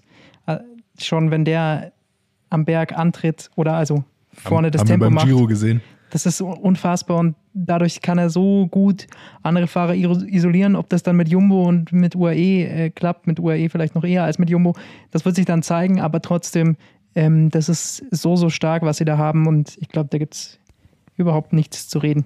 Plus Theo, der es scheint, dass er pünktlich zur Tour noch in Form gekommen ist. Ist eine starke Dauphiné gefahren und hat eine ganz klare Helferrolle. Der letztjährige Giro-Sieger Klar ist er jetzt nicht der beste Fahrer der Welt, aber als Helfer, also er wäre bei vielen anderen Kap äh, bei vielen anderen Teams wäre er wahrscheinlich trotzdem noch Kapitän. Das ist jedes Jahr bei Ineos dasselbe, aber ganz klar in der Breite ein, ein ganz, ganz krasses Team. Ja, und sie machen einfach ganz selten wirkliche Fehler. Also dieses Zeitverlieren an der Windkante, nicht richtig vorbereitet sein auf ein Zeitfahren. Das sind alles Sachen, die bei Ineos eigentlich nie passieren. Was man zu Port noch sagen muss, ich glaube, es wird vergessen, wie gut er letztes Jahr äh, die Tour de France gefahren ist. Er ist Dritter Dritter, geworden. Dritter geworden das ist krass. Tour de France. Also äh, bei Trek damals ähm, auch nicht die besten Helfer gehabt. Also ganz schlecht ist der Mann nicht. Er ist eigentlich als Helfer dahin gekommen, wird sich zeigen, wie er sich, äh, wie er sich jetzt da präsentieren wird, aber in der Form, mit der er bisher das Jahr gefahren ist, ähm, absolut auch ein Kandidat für die Top 5.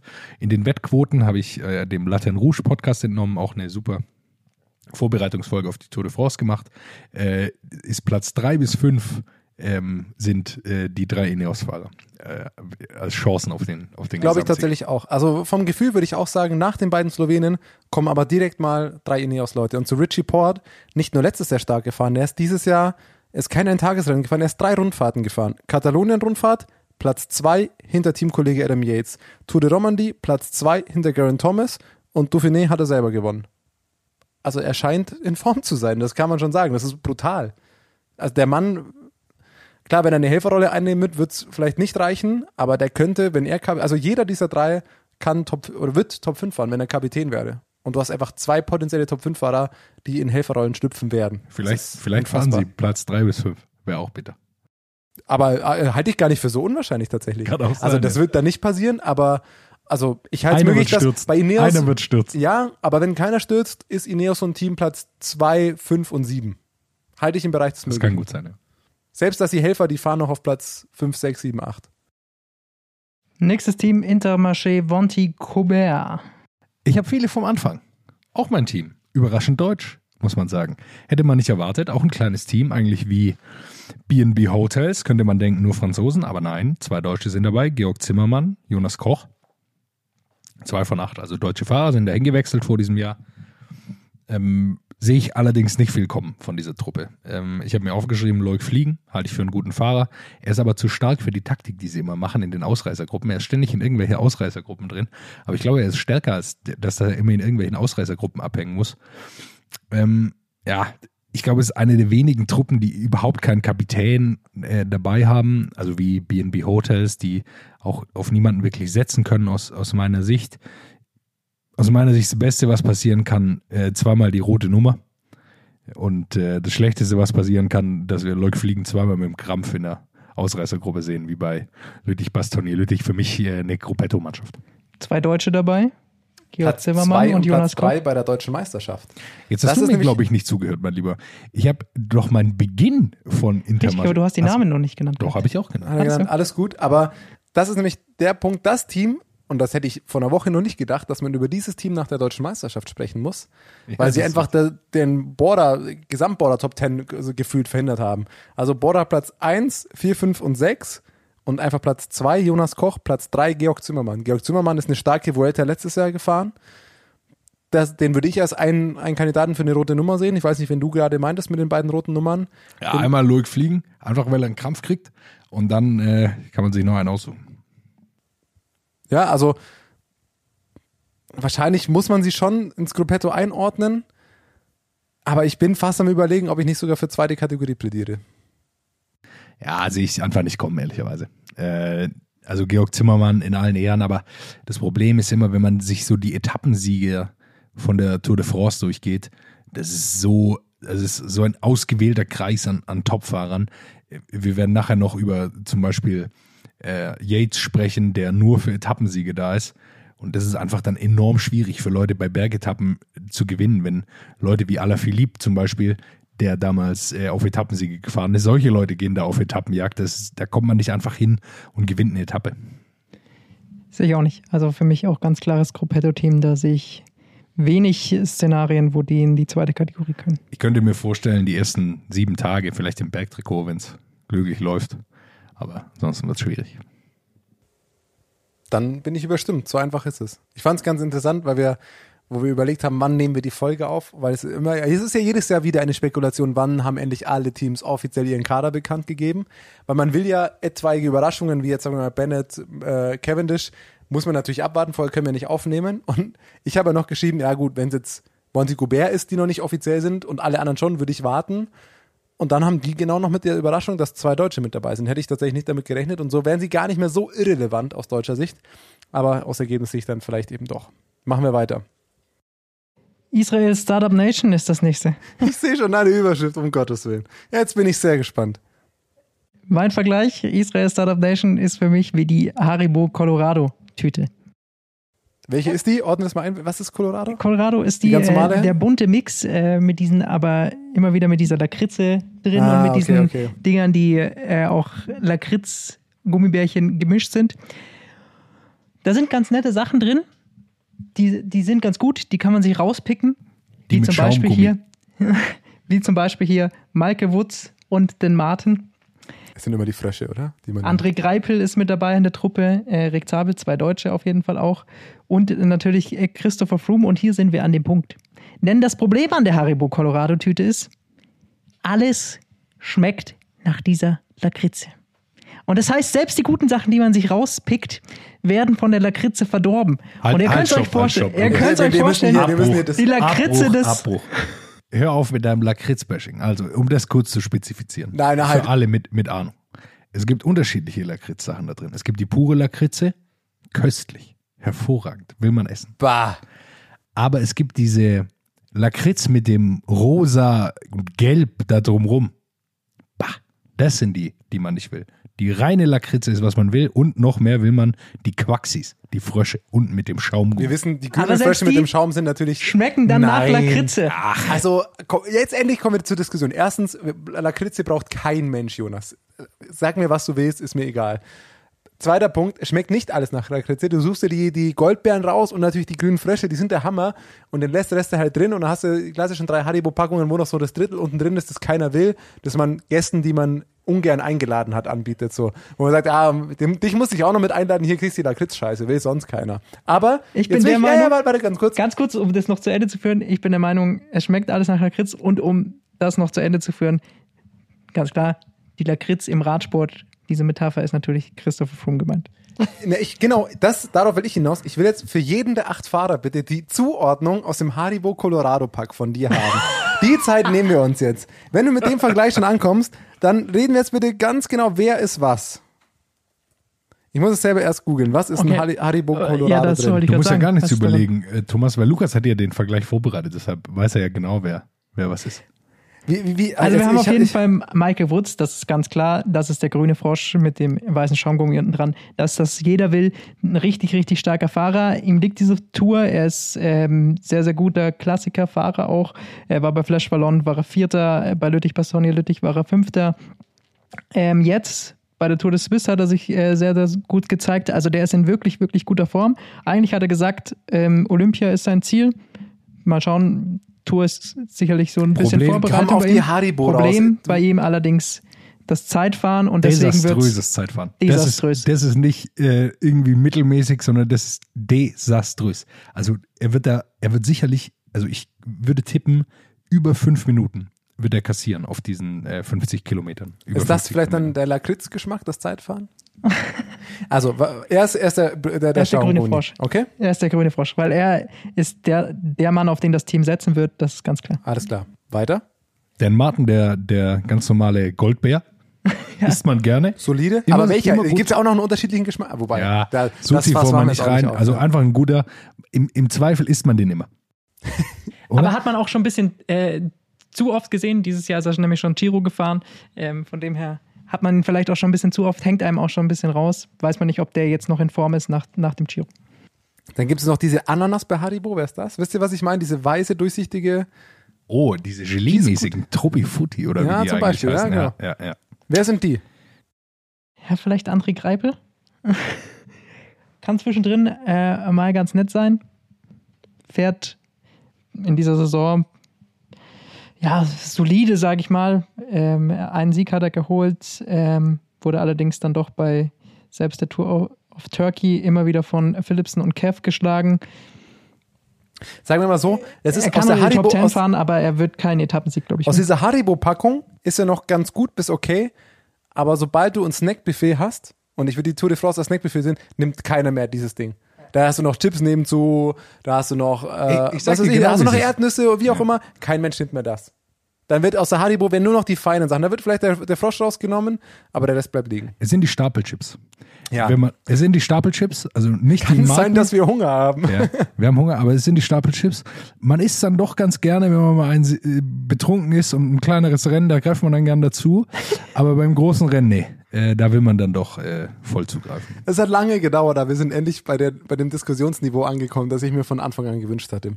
Und dann sind wir natürlich bei der Lakritz, um das jetzt doch ein bisschen zu schneller zu Ende zu führen, dass wir nicht ganz so lange über dieses Team diskutieren. Wir machen noch eine Haribo-Sonderfolge. Christopher Auch weil uns die Vergleiche ausgehen, muss man ehrlich zugeben. Nein. ihr werdet mich Wasser holen sehen, hat er gesagt äh, vorab im Interview. Er ist äh, eigentlich nur für Daryl Impey, zumindest so die offizielle Variante, ins Team gerutscht, der äh, Verletzungsprobleme auch hat, deswegen nicht bei der Tour dabei ist. Er soll seine Rolle übernehmen. Sie glauben nicht wirklich dran, dass er am Berg helfen kann. Er soll auf, den, auf der flachen Michael Woods unterstützen. Das ist ganz klar der Mann, mit dem sie aufs Gesamtklassement gehen und hoffen, dass äh, Dan Martin vielleicht einen Etappensieg holen kann. Das ist die Strategie des Teams. Und dann sind halt noch Rick Zabel und André Greipel mitgefahren, die im Sprint bisschen was probieren können. Aber es ist keine Teamchemie da bei diesem Team. Für mich ist es äh, deswegen trotzdem noch zweite Kategorie, weil Michael Woods einfach zu gut in diesem Jahr ist. Es ist vor allem ein sympathisches Team, das muss man ja schon sagen. Also ich freue mich sehr aus deutscher Sicht, dass Rick Zabel und André Greipel die Tour nochmal mitfahren. Hätte ich jetzt tatsächlich nicht gedacht. Ich glaube, die beiden waren Was vielleicht auch ein heißt, bisschen Rick, überrascht. Rick Zabel nochmal die Tour mitfährt? Wie alt ist er? 27? Ich hoffe mal, dass er noch drei, Ich habe nicht nochmal gesagt, aber dass er sie fährt, weil eigentlich waren sie ja für den Giro Richtig, geplant, dann richtig, gab es die Thematik, sie dürfen den Giro nicht mitfahren, wo, was ich mitvernommen habe, beide nicht ganz so happy waren, vor allem, dass es auch relativ kurzfristig war. Jetzt zur Tour dann doch. Ähm, was ich mir dazu rausgeschrieben habe, und da möchte ich bei Israel diskutieren, ich habe mir den Altersschnitt aller Tourteams mal angeschaut. Israel ist mit 33 Jahren im Durchschnitt das mit Abstand älteste Team. Das zweitälteste Team ist im Schnitt zwei Jahre jünger. Aber Das heißt, die Haribo-Packung, die liegt da schon eine Weile geöffnet. Das muss man dazu auch nochmal sagen. Und mein Vergleich, mein Vergleich Israel dieses Jahr ist Katjuscha vor zwei Jahren. Ein paar gute Namen, aber eigentlich ist es eine Katastrophenmannschaft. Wenn da nicht Dan Martin wäre oder Michael Woods. Ist es nicht auch so, die, die haben vier Fahrer über 35 dabei, oder? Woods ist, glaube ich, schon. Also wenn du im Schnitt 34? 33 bist, dann müssen da schon ein paar alte sein, ja. Ja, Woods ist schon alt. Dan Martin über 35. Froome. Dan Greipel, Martin ist 34, Woods ist Ja. auch 34. Alle 34, okay. Die anderen, Egal. der Israeli, den. Chris Froome ist nicht, den sie 35. dabei- Oma Goldstein haben sie noch dabei. Oder 36. Reto Hollenstein ist 35. Wahrscheinlich ist Rick Zabel sogar noch der Jüngste aus diesem Team. Ja, wahrscheinlich. Der Der, zieht den Schnitt nach unten. Wahrscheinlich, ja. Aber Ja, ich weiß Ähm, nicht, ist nicht so viel was zu hattest du erwarten. gesagt? Zweite Kategorie, Ja. oder? Ja, gehe ich mit. Ja, ist nicht so viel zu erwarten jetzt. Äh, Michael Woods, spannend, kann auf jeden Fall mal eine Etappe holen, glaube ich, aber ähm, einfach weil er im Zeitfahren so massiv Zeit verlieren wird und dann ist er am Berg doch nicht so viel stärker als die anderen, wird es sehr, sehr schwierig. Machen wir weiter. Nächstes Team, Jumbo Wismar. Das ist All-Kategorie, ist glaube Jumbo wer? müssen wir nicht drüber diskutieren. Wenn man sich's anguckt, die acht Fahrer, die dabei sind, ähm, Primoz Roglic, Wout von Aert, Mike Teunissen, Robert Resing, Jonas Wingegaard, Toni Martin, Sepp Kass und Steven Kreuzweig. Mike Teunissen mal ausgenommen, ist jeder dieser Fahrer schon mal unter die Top 10 bei einer World Tour, bei einem World Tour Etappenrennen gefahren. Wenn man noch dazu Sepp Kass ausnimmt, dann ist jeder der Fahrer, der anderen sechs Fahrer schon mal unter die Top 5 bei einem äh, Etappenrennen in der World Tour gefahren. Das heißt, es ist, Rein aus persönlichem Interesse. Wo ist Toni Martin unter die? er hat Paris-Nizza gewonnen. Pa ja? Schau mal an. Sag mal. Ist allerdings auch schon ein paar, paar Jährchen ist her. Das spielt, das spielt keine Rolle. Der, was ist jetzt, elffache deutsche Zeitvermeister, zehnfache? Ich weiß es nicht. Der Serien deutsche Die Zeitvermeister. Finger gehen aus, um, um zu zählen. Auf jeden Fall äh, zeigt das auf jeden Fall, dass eine Truppe wie gemacht für Rundfahrten. Mein Vergleich hierzu zu Jumbo Visma, das Imperium aus Davos. Man weiß ganz klar, unfassbar stark, dominieren alles, eigentlich kein Weg dran vorbei, aber schaffen sie es endlich auch mal zum, im fünften Anlauf jetzt endlich mal einen Todesstern zu bauen, der nicht eine Schwachstelle hat, die mit einem Schuss tatsächlich dann zusammenfällt. Und das ist die große Frage dieses Jahr äh, bei der Tour de France. Primoz Roglic, natürlich ihr Leader, hat es letztes Jahr dann eben hinten raus nicht geschafft. Hat dieses Jahr auch bei Paris-Nizza, ist er dann gestürzt. Trotzdem muss man natürlich sagen, die World Tour Bilanz dieses Mannes ist unfassbar. Er ist siebenmal bei einer äh, Grand Tour angetreten und ähm, nehmen wir mal die ersten beiden raus, wo er so ein bisschen gelernt hat. Bei den letzten fünf die Platzierungen im Gesamtklassement Vierter, Dritter, Erster, Zweiter, Erster. Bei der zweiten Der Mann äh, ist ganz Tour de gut, glaub France hat er, glaube ich, direkt eine Etappe gewonnen, meine ich. Äh, mich zu erinnern. Also der war relativ, der war ziemlich schnell auch schon Etappensieger. Ich glaube, über den muss man eh nicht diskutieren. Äh, ist sicherlich mit Pogacar der absolute Top-Favorit. Ich sehe das Team ein bisschen schwächer als du, Lukas. Äh, für mich ist es nicht klassisch Imperium-like, die alles dominieren können. Ähm, da schätze ich sie einfach ein bisschen schwächer ein. Nichtsdestotrotz äh, muss es natürlich auch Kategorie sein. Wout von Art ist die Frage, darf er auf Etappensiege gehen, darf er aufs grüne Trikot gehen? Ich glaube nein. Er ist unfassbar stark, das wissen wir alle. Er ist, Er ist operiert Tour. worden vor einem Monat. Ähm, mit einer Verletzung hat jetzt auch schon gesagt, ja, er ist eigentlich nur dabei hier als Helfer und äh, äh, will auch nicht mitsprinten und äh, was weiß ich, was Ja, mich für mein Fantasy-Team schon ein bisschen in Schwitzen gebracht hat. Da ist Wort von Art natürlich immer eine gute Wahl. Aber ähm, Thomas, du hast es schon gesagt, werden wir sehen, ob, ob er nicht wirklich reinhalten wird.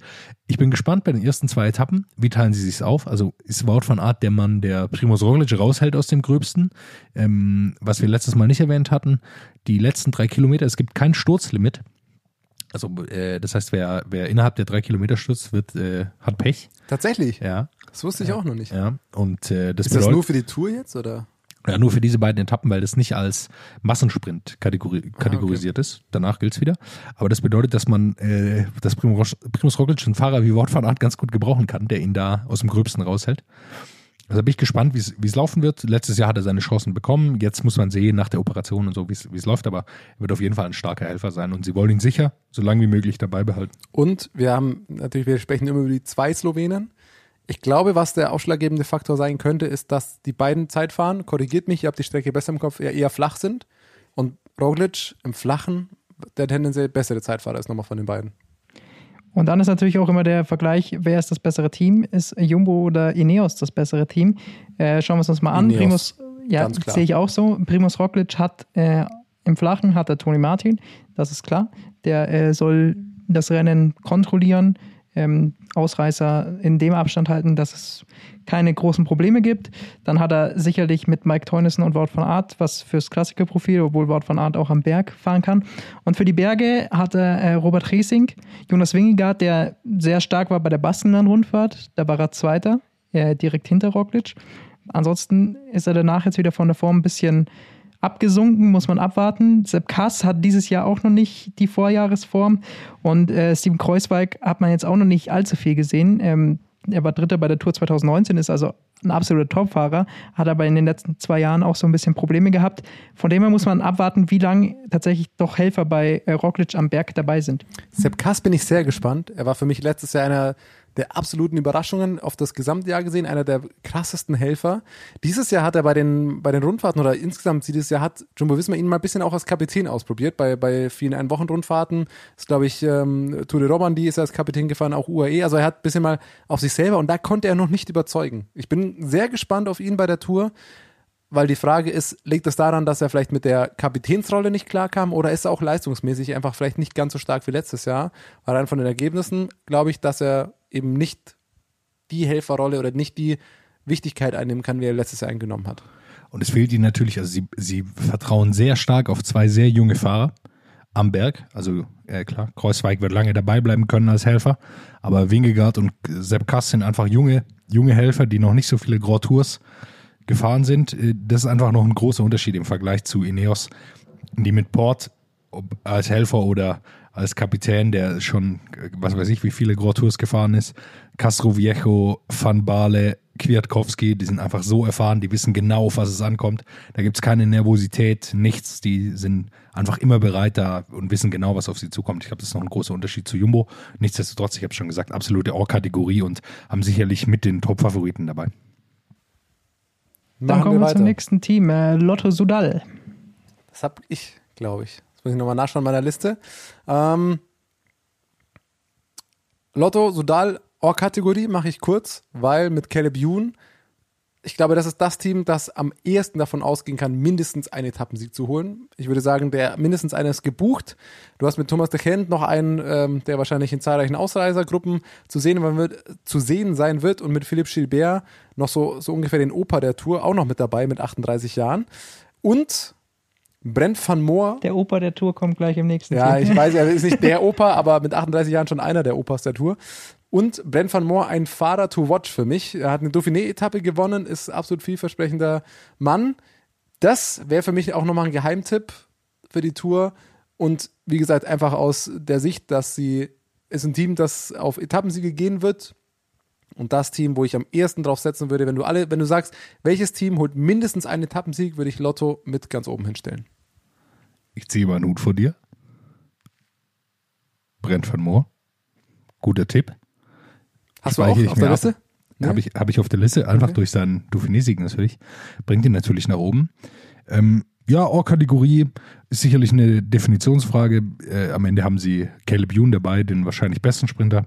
Also wenn man sich die Saison gerade anschaut, nach Bennett, der nicht dabei sein kann, deshalb jetzt besser Sprinter bei der Tour. Ansonsten ist es, glaube ich, ja, weiß ich nicht. Also ich sehe jetzt noch nicht kommen, dass Philipp Gilbert großer Name, aber dass er eine Etappe gewinnt, der hat zwischendurch jetzt auch mal eine Pause eingelegt, deshalb äh, bin ich mir da nicht sicher. Roger Kluge ist dabei. Mit Jun ist das alte Problem. Sie kriegen keinen richtigen Sprintzug zustande. Manchmal ist dann Jun einfach 24. und niemand weiß, wo er eigentlich sich rumgetrieben hat. Aber die Aber anderen er beiden Sprintetappen wird er dann Richtig, Erster. genau so ist es. Und er wird auf jeden Fall eine Etappe gewinnen. Ähm, davon muss man einfach ausgehen. Ist die Frage, reicht, reichen zwei Etappensiege für eure Kategorie? Also er ist halt in zu vielen dann weg. Ja, also ich sehe ich sehe es nur erste Kategorie. Ich hatte ihn vergangenes Jahr, stand ich vor einem ähnlichen Dilemma, aber mir fehlt dann zu sehr in der Breite. Also wenn es mit Caleb Ewan nicht funktioniert, dann ist halt das Team auch dünn. Ah, es wird aber funktionieren. Also ähm, er wird auf, es sind richtig viel- viele Sprintetappen, äh, die, er, die er bestreiten kann. Und da hat er auf jeden Fall ein bis zwei Etappensiege und mindestens zwei Top-3-Plätze. Und das werden nicht viele Teams vorweisen können. Ich bin gespannt, wie es sich entwickelt hat. Bei äh, Mailand Sanremo haben wir gesehen, dass er gut über die Berge kommen kann. Dann allerdings äh, beim Da hat Giro. man gedacht, er greift das Gesamtklassement an Ja, dieses Jahr. beim Giro äh, hatte er dann wieder Probleme an so Hügeln. Also ich bin gespannt, was für einen Caleb Ewan wir sehen, in was für einer Form. Mir scheint auch manchmal hat er einfach keine Lust. Also da, ich glaube auch manchmal, da fehlt einfach vielleicht auch die Motivation zu sagen, oh, jetzt gehe ich hier nochmal richtig tief über so einen Berg, sondern da wird auch viel geflucht und auf den Lenker geschlagen. Oder so, man ist so weit hinten, wir haben es gesehen, äh, Movistar-Doku, ich spreche es jetzt glaube ich zum vierten Mal an, da wird einer aber mal ordentlich gezogen. Ich glaube, Marc Soler sogar wird da, äh, oder ein anderer, wird einfach mal fünf Kilometer lang am Auto gezogen. Kann man da hinten auch mal machen. Perfekte Überleitung zum nächsten Team. Aber vorher noch äh, ganz kurz, John Degenkolb ist äh, nicht dabei. Er sagt perfekte Überleitung und geht doch wieder zurück. Ja, das muss man Ja, natürlich noch erwähnen aus, aus deutscher Sicht. Ja, muss man. Ähm, und dann sind wir bei Movistar. Team Movistar. Äh, Immer der Hau drauf in den äh, letzten Jahren natürlich gewesen von uns. Ich habe mir hier äh, notiert, wie ein äh, schlechter Superheldenfilm. Denn wir kennen das von Movistar. Erstmal, das Böse regiert das Team. Wir sehen, da funktioniert es nicht in den vergangenen Jahren. Da geht es drunter und drüber. Und wer kann helfen? Superman. Superman.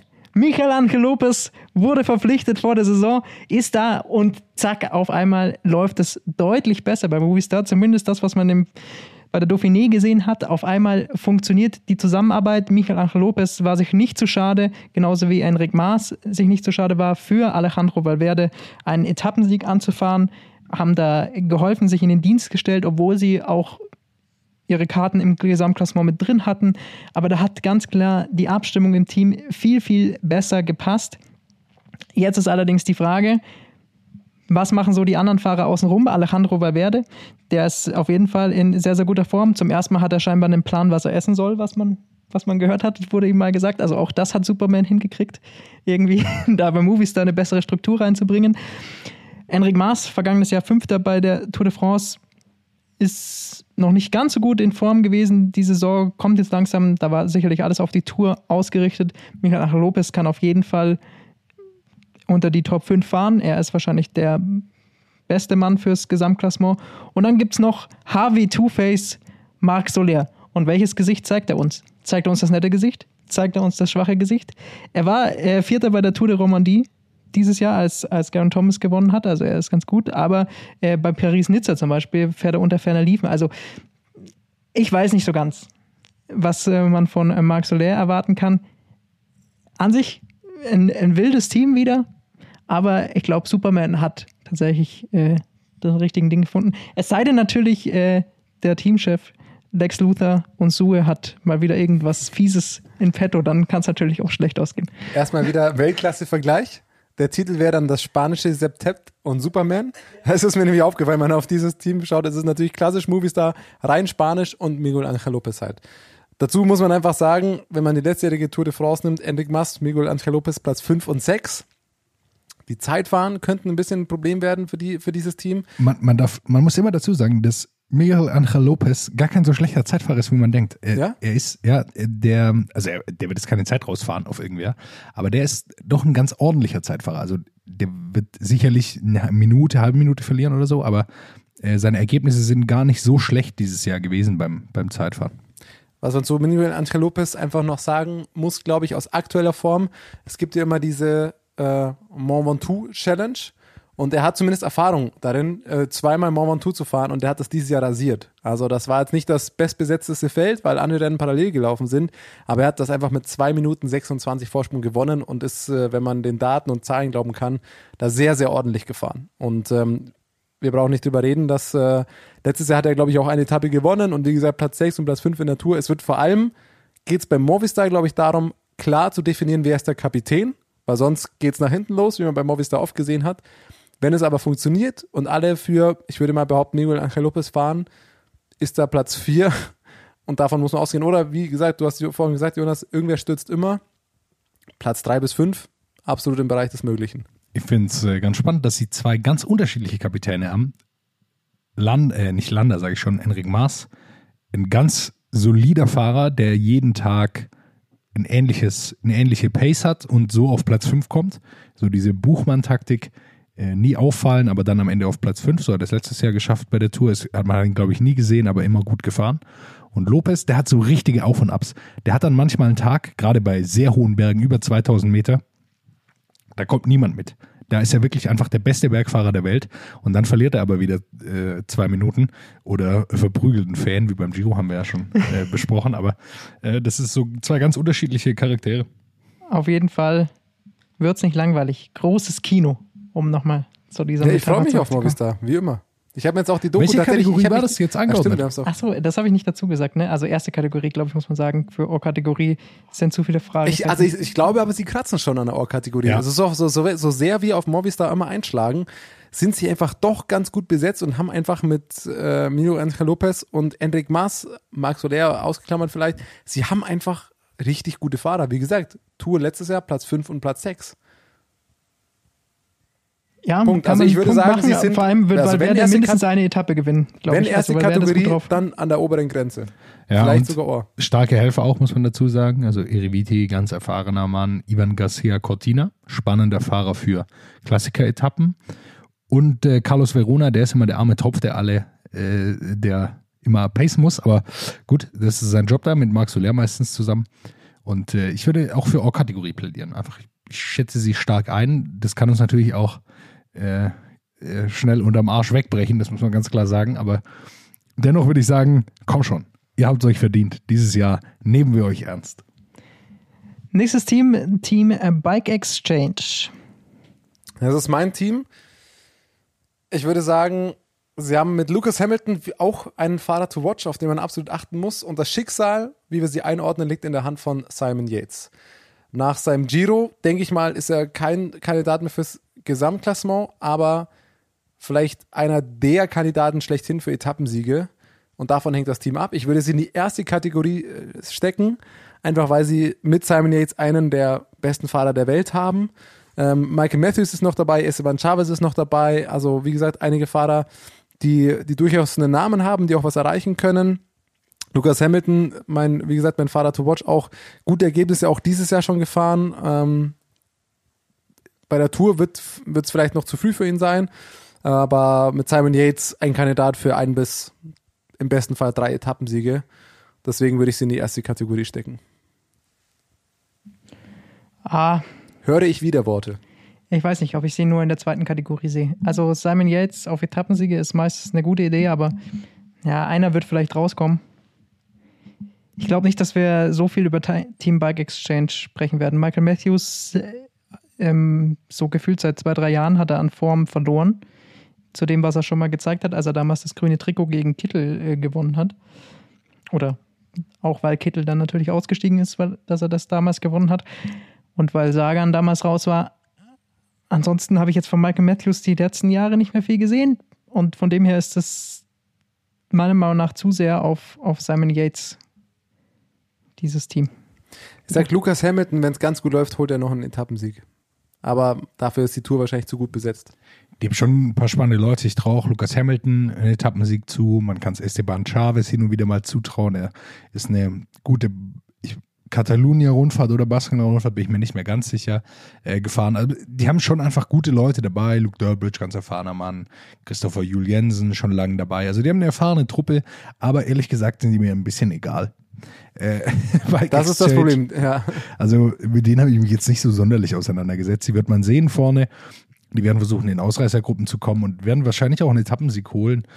Aber ja, das Team denke ich mir immer, ja, ihr seid halt auch dabei. Und allein aus dem Grund würde ich sagen, zweite Kategorie. Nicht mal, nicht mal wegen der Qualität der Fahrer. Wir haben ja mehr Mitchelton Scott, ich glaube, vor zwei Jahren in die zweite Kategorie gesteckt. Dann haben sie fünf Etappensiege oder vier geholt. Mit Da Daryl Impey, oder war das noch? Ja, ja. Impey, ähm, Simon Yates damals auch. und äh, jetzt War der Trentin noch? Trentin noch. Damals da, genau. Da haben sie insgesamt vier geholt.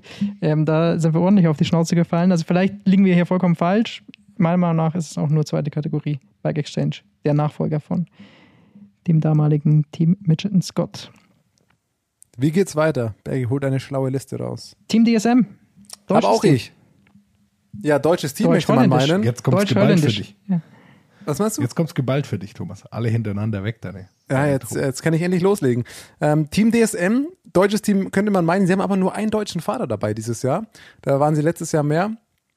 Letztes Jahr war es das Team, das wir vielleicht mit am meisten unterschätzt haben, das auch viele am meisten unterschätzt haben. Sie drei oder vier Etappensiege geholt, sie waren sehr stark.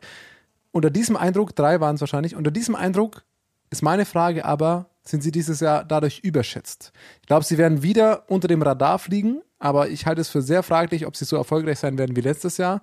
Søren Kragh Andersen, der letztes Jahr doch, glaube ich, zwei Etappensiege sogar geholt hat oder einen auf jeden Fall. Zwei und sie hatten halt, Hirsche geholt, zwei genau, und sie hatten eben noch Mark Hirschi in Topform. Hirschi ist nicht mehr dabei, ansonsten Kees Bohl, Tisch Pinot, ja, Jascha Süterlin ist eben der deutsche Fahrer, Kaspar Pedersen.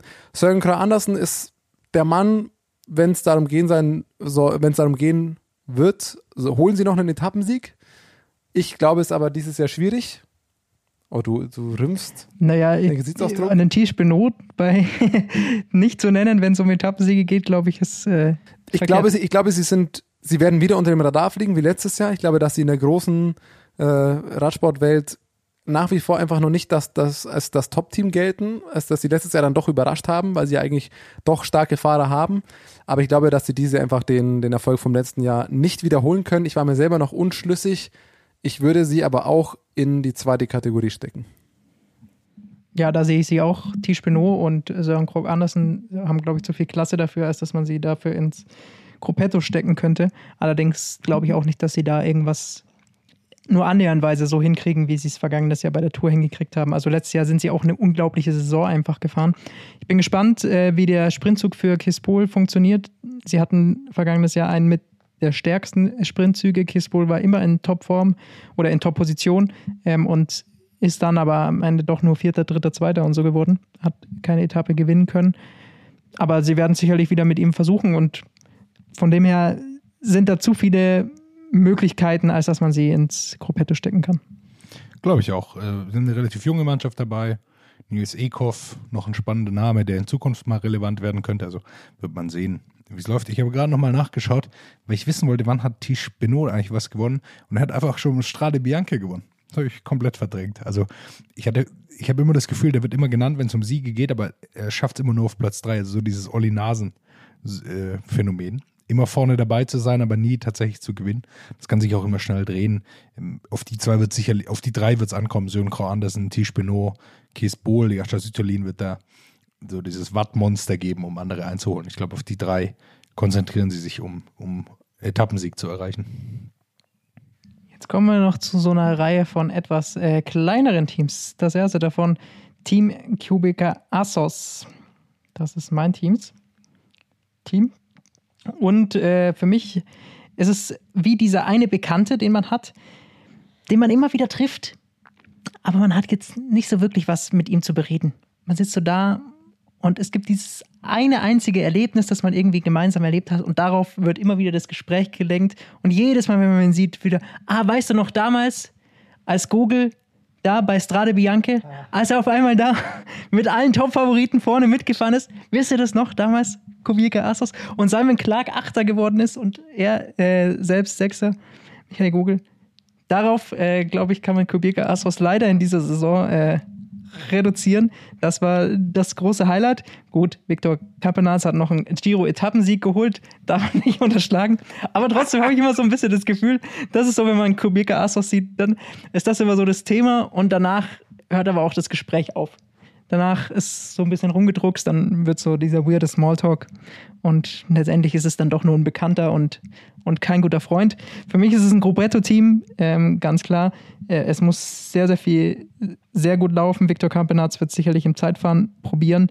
Ähm, er ist der Stundenweltrekordhalter, das darf man nicht äh, unterschätzen, aber trotzdem glaube ich nicht, dass er gegen die Top-Zeitfahrer dann auf diesen beiden Zeitfahren den ganz großen Stich hat. Von dem her für mich Gruppetto, ein Deutscher ist auch noch dabei äh, mit Max Walscheid, kann ähm, super Zeit fahren auch, war beim Giro Sechster und, und Achter bei den beiden Zeitfahren. Ähm, von dem her glaube ich, kann man bei dem auch aufs Zeitfahren achten, ob er da unter die Top Ten fahren kann, aber unterm Strich Gruppetto. Ich, da finde ich, gehst du aber ein bisschen zu hart mit ihnen ähm, ins Die haben Gericht. drei Giro-Etappen gewonnen. Also Genau das meine ich eben. Also beim Giro haben sie überzeugt. Ich finde einen Vergleich sehr gut, weil ich mir auch bei diesem Team. Aber ich meine die Fahrer, die jetzt dabei sind, von der, über die rede ich ja. Also ja, aber wenn ich, wenn ich mir anschaue, diese, die Geschichte stimmt, weil ich denke mir auch, wenn ich mir die, alle acht Fahrer anschaue, bleibt Michael Gogel im Kopf. Das, der Rest verflüchtigt sich. Hast du absolut recht. So geht's mir So, also es ist kein überragendes Change. Die gehen so durch bei mir. Ich, da denke ich immer, ja, komm, was ihr macht, weiß der Henker. ja, aber also ich finde Gruppetto ist ein bisschen zu hart, weil wir reden immer Best Case und Worst Case. Im Best Case kann Viktor Kampanaz schon einen Etappensieg holen und kann Michael Gogel in der ersten Woche eine gute Rolle spielen. aber bei der Insofern, Tour, wo holt denn Kampenarz den Etappensieg? Wenn es ist- gut Er ist läuft dieses Jahr stark gefahren. Auf Klassikern sehr viel in der Attacke gewesen. und er Bei der Rad. Tour. Ja, ich traue ihm, Wenn, ich wenn ihm da zu. alle tatsächlich, wenn irgendjemand wie Mark Hirschi, wenn Wout von Art, wenn Ja, Mal Kirsch in der der diesjährigen Form, da will ich auch mein Geld auf Viktor Kampenarz setzen, sag ich dir, wie es ist. Aber selbst wenn, Und du hast es Der angesprochen, gute alte Michael Gogel, äh, wie ihn die Kollegen aus UK nennen, äh, dem traue ich alles zu, seitdem, seit der Strade-Etappe. Und Max Walscheid, du hast es angesprochen, bei den Zeitfahren äh, beim Giro 6 und 8er, wenn er in Topform ist, kann er auch da eine Top-10-Platzierung bei der Tour rausfahren. Deswegen ist es mir ein bisschen, sind sie mir doch ein bisschen zu gut für Gruppetto. Zweite Kategorie. Ich bin auch zweite Kategorie. Also Gruppetto sind sie nicht. Auch weil ich einfach, äh, will ich jetzt auch nicht unterschlagen, so ein klassisches pädagogisches Maßnahme auch mal rausholen will.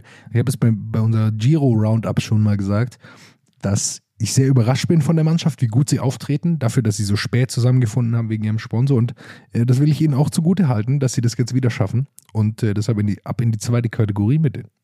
keine Frage, sie haben auch sonst ja noch ganz gute Fahrer. Also ich meine, Nizolo, der war eben beim Giro doppelt erfolgreich. Ähm, Der ist nicht dabei. Ähm, Fabio Aru ist mit Rückenproblemen raus. Äh, weiß man nicht, ob Fabio Aru überhaupt da noch in die erste Riege gehört. Und seit seinen Verletzungen hat er einfach äh, sehr, sehr große Probleme. Ist Cross gefahren irgendwann mal. Und ansonsten muss man noch erwähnen, äh, Nick Lamini ist äh, der erste schwarze Südafrikaner, der dabei sein wird. Wir sprechen viel über äh, Rassismus auch oder sprechen nicht so viel äh, leider darüber, wird, wird meistens ein bisschen unter den äh, Tisch gekehrt im Radsport und ähm, sicherlich das ein, ein schönes Zeichen, ähm, das man auf jeden Fall erwähnen sollte. Weil da Quebecer Assos natürlich, ähm, dadurch, dass sie ein Team sind aus, ähm, aus Afrika, die dort eben auch immer wieder versuchen, Fahrer auszubilden und dort einen Fortschritt zu erreichen, das jetzt auch bei der Tour de France hier zeigen und das ist ein schönes Zeichen. Wie verrückt das schon klingt, dass man sagt, ein Team aus Afrika, das ist ein ganzer Kontinent. Und wir Ja. müssen tatsächlich darauf hin, es gibt, also du hast absolut recht und alles gut, aber das ist ja schon eine absolute Verrücktheit, dass man sagt, es gibt ein Team aus Afrika. Äh, Das ist ein ganzer Kontinent natürlich. eben, Also da gibt es einfach einiges an Aufholbedarf für den Radsport zu leisten. Dann sind wir beim nächsten Team und das hat sich, äh, heißt nicht mehr äh, Team Direct Energy, sondern heißt Team Total Energy jetzt zur Tour de France. Ja, Habe ich nicht mal mitbekommen. Punkt 1. Hässliches Trikot. Richtig? Gruppetto. Danke. Gruppetto, Können wir weitermachen? Gruppetto, ein Fahrer, auf den man hinweisen muss, ist äh, Anthony äh, äh, Turgis. Ich glaube, der wird einiges versuchen bei Klassiker-Etappen. Ansonsten, ja. Äh, Pierre Latour ist noch dabei, der jetzt gewechselt hat zu Total äh, Energies eben. Kam von FDG. Ähm, dort immer wieder versucht, was zu reißen. Jetzt ist ein bisschen so die Frage, macht er den Warren Buggy? Also verschwindet komplett in der äh, Bedeutungslosigkeit. Oder macht er den Quintana und schwingt sich nochmal zu alter Stärke auf. Mal sehen. Ansonsten Eddie the Boss, Edwald Borstenhagen, äh, freue ich mich sehr, ihn immer zu sehen. Der hält die norwegische Flagge hoch, nachdem Alexander Christoph, wenn wir gleich noch sprechen, nicht dabei ist. Aber der tippe ich jetzt auch mal nicht auf einen Etappensieg, sage ich ehrlich. Deshalb für mich ist es klares Gruppetto. Ja, viel Fernsehzeit auf der Flachetappe ist, glaube ich, was es da zu erwarten gibt. Und das Trikot ist meiner Meinung nach eine Frechheit. Ja, oder? Ja, das es ist ist auch eine Katastrophe. das Erste, was ich geschrieben habe. Absolute Allein wegen dem. Trikot. Weiter müssen wir auch gar nicht mehr diskutieren, meiner Meinung nach. Haben wir es so schnell abgehandelt? Ah ja, komm, Hast du das Trikot gesehen? Ja, okay, okay, okay, okay. Quintana wurde gerade eben schon angesprochen. Fährt für Team Arkea Somsik. Team Akea Samsieg ist mein Team. Äh, es sind ein paar Namen, die man kennt. Äh, mit Warren Bagil, Nairo Quintana, Nasser Buhani, Connor Swift. Ich habe es mir aufgeschrieben. Das ist so ein Team, das wird die erste Woche wieder ein bisschen Spaß machen und dann ist es von der Bildfläche verschwunden. So ist es ein bisschen mit Nairo Quintana vielleicht auch. Buhani hat man, kann man vielleicht sagen, vielleicht hat er die Chance auf einen Etappensieg. Ob man das hoffen will, ist eine andere Frage. Nairo wird ich schreibe, Nairo wird so, mein, ich habe es mir hier aufgeschrieben, Nairo ein bisschen cheesy. Also das ist das Stichwort. Er wird die erste Woche, wird man sich wieder denken, oh geil, Nairo ist noch voll dabei. Und ich tippe auf Etappe 8 bis 11, wird man merken, ah, okay, das wird es doch wieder gewesen sein. Dann ist das klassische Ding, Nairo hat keine Chance mehr im GC, aber er wird auch keine Chance auf einen Etappensieg haben dieses Jahr. Deswegen sehe ich Akea Samsieg in der zweiten Kategorie. Ich habe schon fast überlegt, sie vielleicht sogar ins Gruppetto zu stecken. Dafür ist der, wenn alles optimal läuft, Fall, aber vielleicht doch zu gut, weil Nairo vielleicht doch ein bisschen länger dabei bleibt. Nasser Buhani vielleicht doch noch irgendwie einen, einen Sprintsieg holt. Ähm, für mich Team zweite Kategorie. Also ganz klar, in Gruppetto kann man es nicht stecken. Vor allem sehe ich es gar nicht so schlimm, wenn Nairo Quintana aus dem GC tatsächlich raus wäre. Glaube ich, dass die Chancen auf einen Etappensieg sehr, sehr gut sind. Also Col de Portet wird gefahren. Immer den ein- hat er schon, den hat er schon mal gewonnen. Eine, Eine Etappe, Etappe. ha- hat er schon immer, die er gewinnt. Also von dem her ähm, sehe ich das schon, schon gute Chancen. Seine beste Platzierung letztes Jahr bei der Tour war einmal Platz 4. Das war seine einzige Top-10-Platzierung. Ja, da ist er irgendwann ausgestiegen mit seinem Knieproblem. Also man weiß es nicht, aber grundsätzlich ist eigentlich bei Nero Quintana immer, eine Etappe hat er immer, wo er allen davonfährt, niemand kann ihn anholen und dann reißt er seine kleinen kolumbianischen Arme hoch und feiert den Sieg. Äh, Warren Bagui, ich bin immer noch überrascht davon. Quintana ist ganz kurz, Quintana ist nicht ausgestiegen letztes Jahr. Er ist die Nee, Tour zu Ende durch, gefahren. Ja, okay, Ja. ist durchgefallen. Ich dachte, er ist ausgestiegen. Bei Bagui ist immer für mich ein bisschen äh, die Frage, wie das eigentlich passieren konnte. Dass er so ein Riesentalent war, Bergtrikot gewonnen und man sieht im Grunde gar nichts mehr von ihm. Also wirklich gar nichts mehr. Ich bin immer wieder überrascht. Ähm, aber mal sehen. Zweite Kategorie auf jeden Fall. Das vorletzte Team, das ich hier auf der List- Liste habe, oder wollte noch jemand was zu Arkea sagen? Trek, Segafredo und jetzt sind wir bei dem Sprintzug, glaube ich, den Jonas Bayer sich rausgesucht hatte. Ja, ist auch mein Team. Äh, hatten wir letztes Jahr schon. Der absolute Horror für alle Fantasy-Spieler, weil sie eine Art Rotationsprinzip eingewechselt haben. Ein bisschen wie im Breitensport. Jeder darf mal, kommen Sie heran. Wir haben eine gute, ein gutes Team zusammen und wir versuchen, dass jeder mal im Sprint fahren darf. Ich glaube, am besten fahren Sie, wenn Mats Pedersen am Schluss sprintet. Edwald Teuns haben Sie immer noch, der da hin und wieder mit reinhalten darf. Jasper Stuyven ist einfach ein unglaublich guter Anfahrer. Also die haben einen richtig starken Sprintzug. Leider fehlt ein bisschen der Sprinter, obwohl man Pedersen natürlich nie unterschätzen darf, finde ich aber trotzdem noch ein bisschen schwächer als die anderen Top-Sprinter. Ich habe das Gefühl, so ganz wissen die auch nicht, was sie da machen. Äh, mit Mollema, Nibali und äh, weiß ich nicht, wen sie da dabei haben. Ich habe mir aufgeschrieben, Nibali. Ja, also äh, ja, alles äh, große Namen und schön und gut. Ähm, aber ja, es ist schwierig, mit, auf Nibali oder Mollema jetzt nochmal zu setzen, dass da von denen was kommt. Deshalb muss es, glaube ich, aus dem, aus dem Sprint zu kommen, eben von Mats Pedersen und Jasper Stuyven aus, aus Gruppen, glaube ich. Der ist ein super Jahr dieses Jahr gefahren. Deshalb äh, kann ich mir vorstellen, dass sie ein bis zwei Etappensiege holen. Lukas, du hebst die Hand. Jasper Stuyven gerade beinahe Wout van Art äh, nochmal geschlagen bei den äh, belgischen Meisterschaften. Das war ein ganz enges Ding hinten raus und wir wissen, er hat dieses Jahr auch mal an Sanremo gewonnen. Also der fährt ein wirklich sehr, sehr gutes Jahr und so Klassiker-Etappen, wie die Tour ja viele bietet, sind wie für ihn gemacht. Jasper Stuyven, erster Mailand Sanremo und vierter Flandern. Ja, Ich glaube, das ist der, einer der Männer, der auf der ersten Woche, wenn es gut läuft, was reißen kann. Genau, er wird, äh, ich denke, auf ihn werden sie setzen. Pedersen für die Sprints oder für mal eine bisschen schwerere Etappe. Ich glaube, es kann so zwei Etappensiegen reichen. Äh, es kann natürlich auch sehr schlecht laufen. Äh, Mollema und Nibali viel im Bild. Ich glaube, dann läuft es auf jeden Fall schlecht, weil dann hat Mollema hinten einen Platten und Nibali fällt früh aus der Gruppe zurück. Ähm, also ja, da, da kann es einfach äh, schief gehen. Deshalb ist für mich wenn ich es mir anschaue, leider nur zweite Kategorie. Stimme ich zu.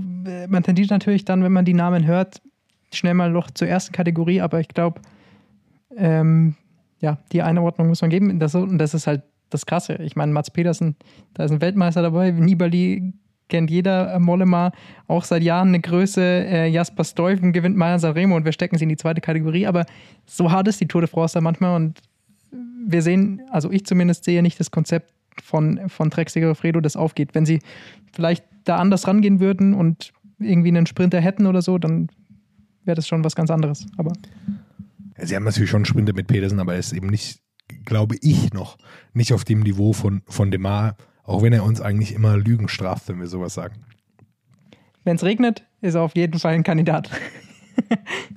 Vielleicht müssten wir das umdichten, was Michi Scher zu uns gesagt hat äh, über Christoph, der immer sagt, äh, äh, if the weather is a mess, Christoph is the best. muss man irgendwie auf Mats Der Pedersen, muss man auf Pedersen umdichten. Kommen wir zum letzten Team. Ist es echt schon das letzte Team? Es ist das letzte Team und Es ist äh, stark, wir haben uns wir- natürlich den Toursieger aufgehoben vom vergangenen Jahr, den Titelverteidiger UAE Team Emirates. UAE Team Emirates, das Mehrgenerationenhaus.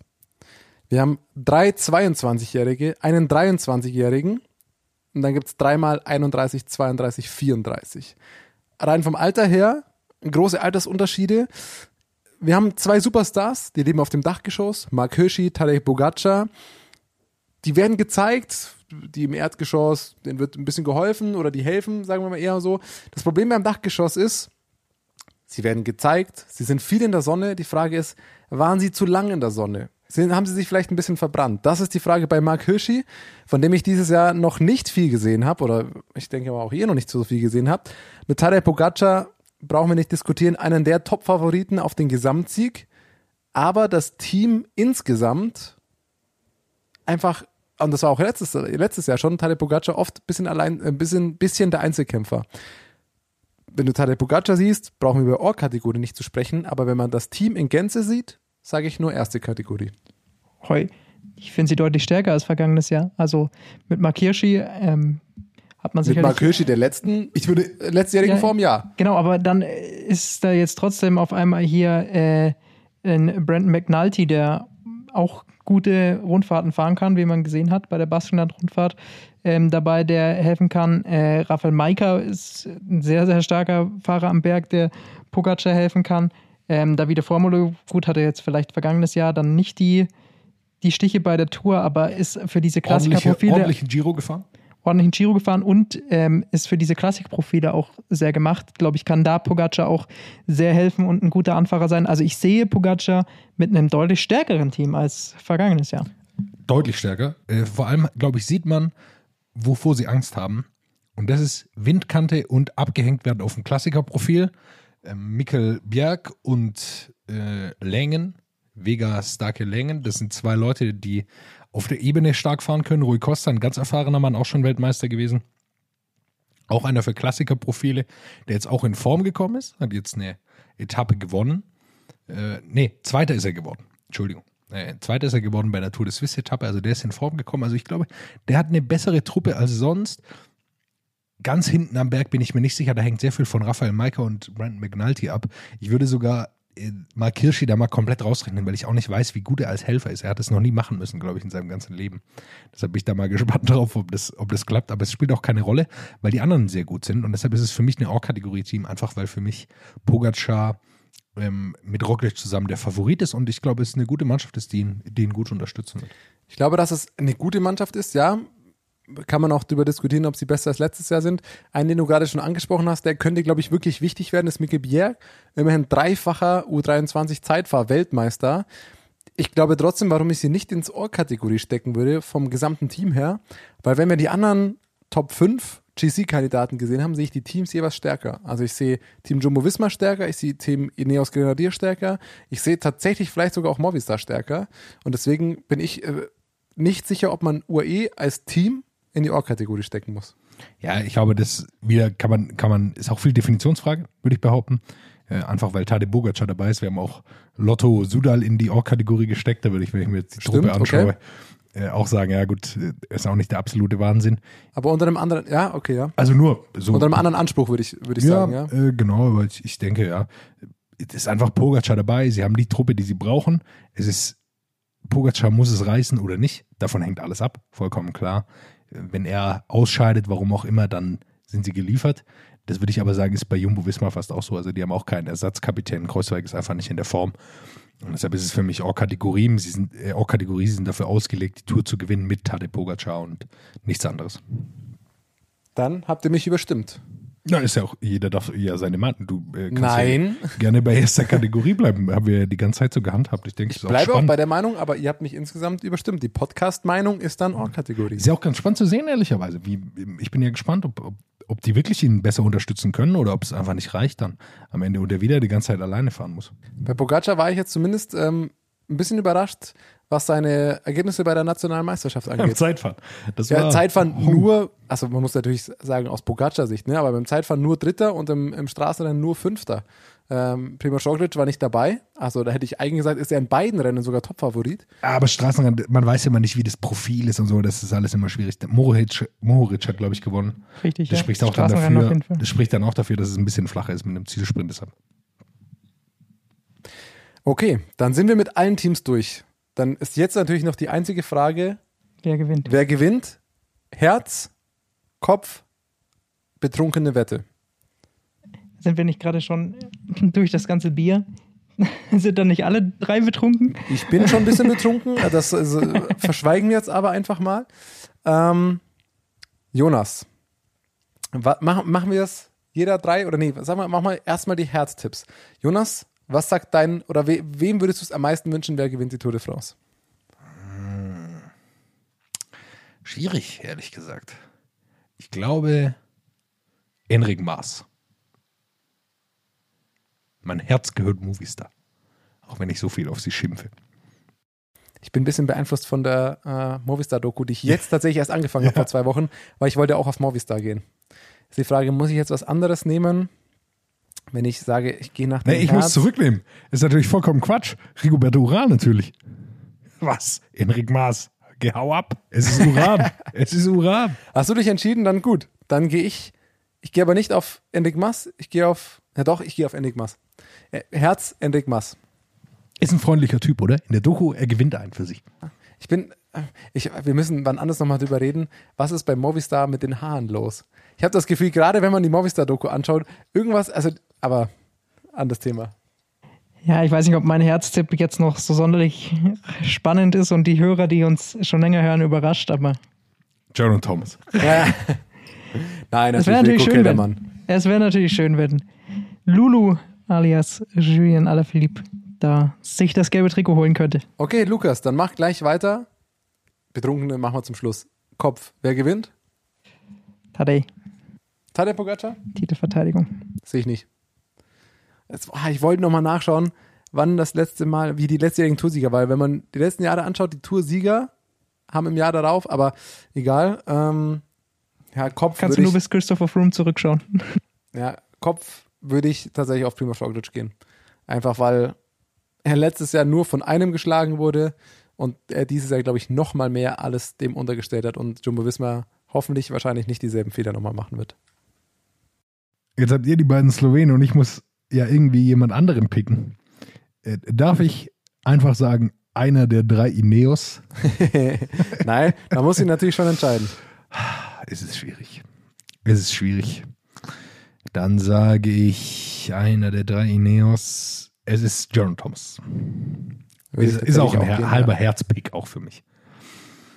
Und betrunken, wen würde ich da reinwerfen? Wenn ich jetzt betrunken tippen müsste, Thomas, ähm, dann würde ich, Ich muss auch nochmal alle durchschauen würde gerade. ich tippen auf, ja, vielleicht auf, ich weiß es wirklich nicht. So Ich muss auch gerade überlegen, es gibt so viele Dann Möglichkeiten. glaube ich, würde ich Godu Ah, ins Rennen Godu, werfen. Betrunkene Wette. Trunken. Ja, einfach mal rein. 50 Euro auf den Mann denken. Meine Der betrunkene kleine Wette. Franzose macht. Meine betrunkene Wette. Emo. Emo aus dem Nichts wird auf einmal zum Kapitän gegenüber Wilgo Keldermann und wird auf einmal Toursieger. Remo, Emo gewinnt zweimal das Zeitfahren und merkt auf Etappe 18 auf einmal, er kann es doch gewinnen. Richtig. Okay. Dann fehlt noch meine betrunkene Wette. Es gibt so viele potenzielle Kandidaten.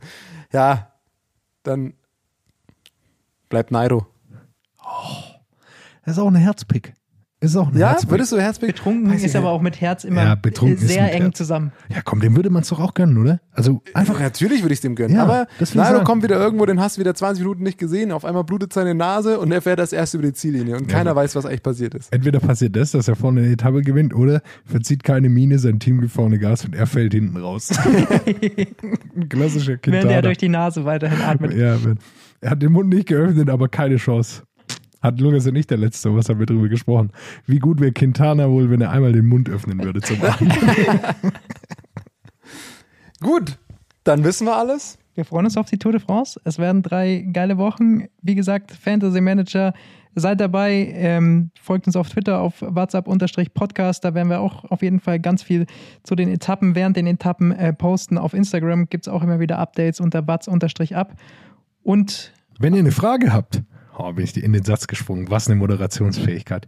Äh, wenn ihr eine Frage habt zur Tour de France oder denkt, wie ordnen die drei Idioten das eigentlich ein, dann schreibt uns einfach auf äh, Twitter oder Instagram und wir versuchen das irgendwie aufzugreifen. So unter dem Motto Fanfrage äh, gehen wir auch gerne darauf ein, auch einfach eine Das Diskussionsfrage. Motto Fanfrage.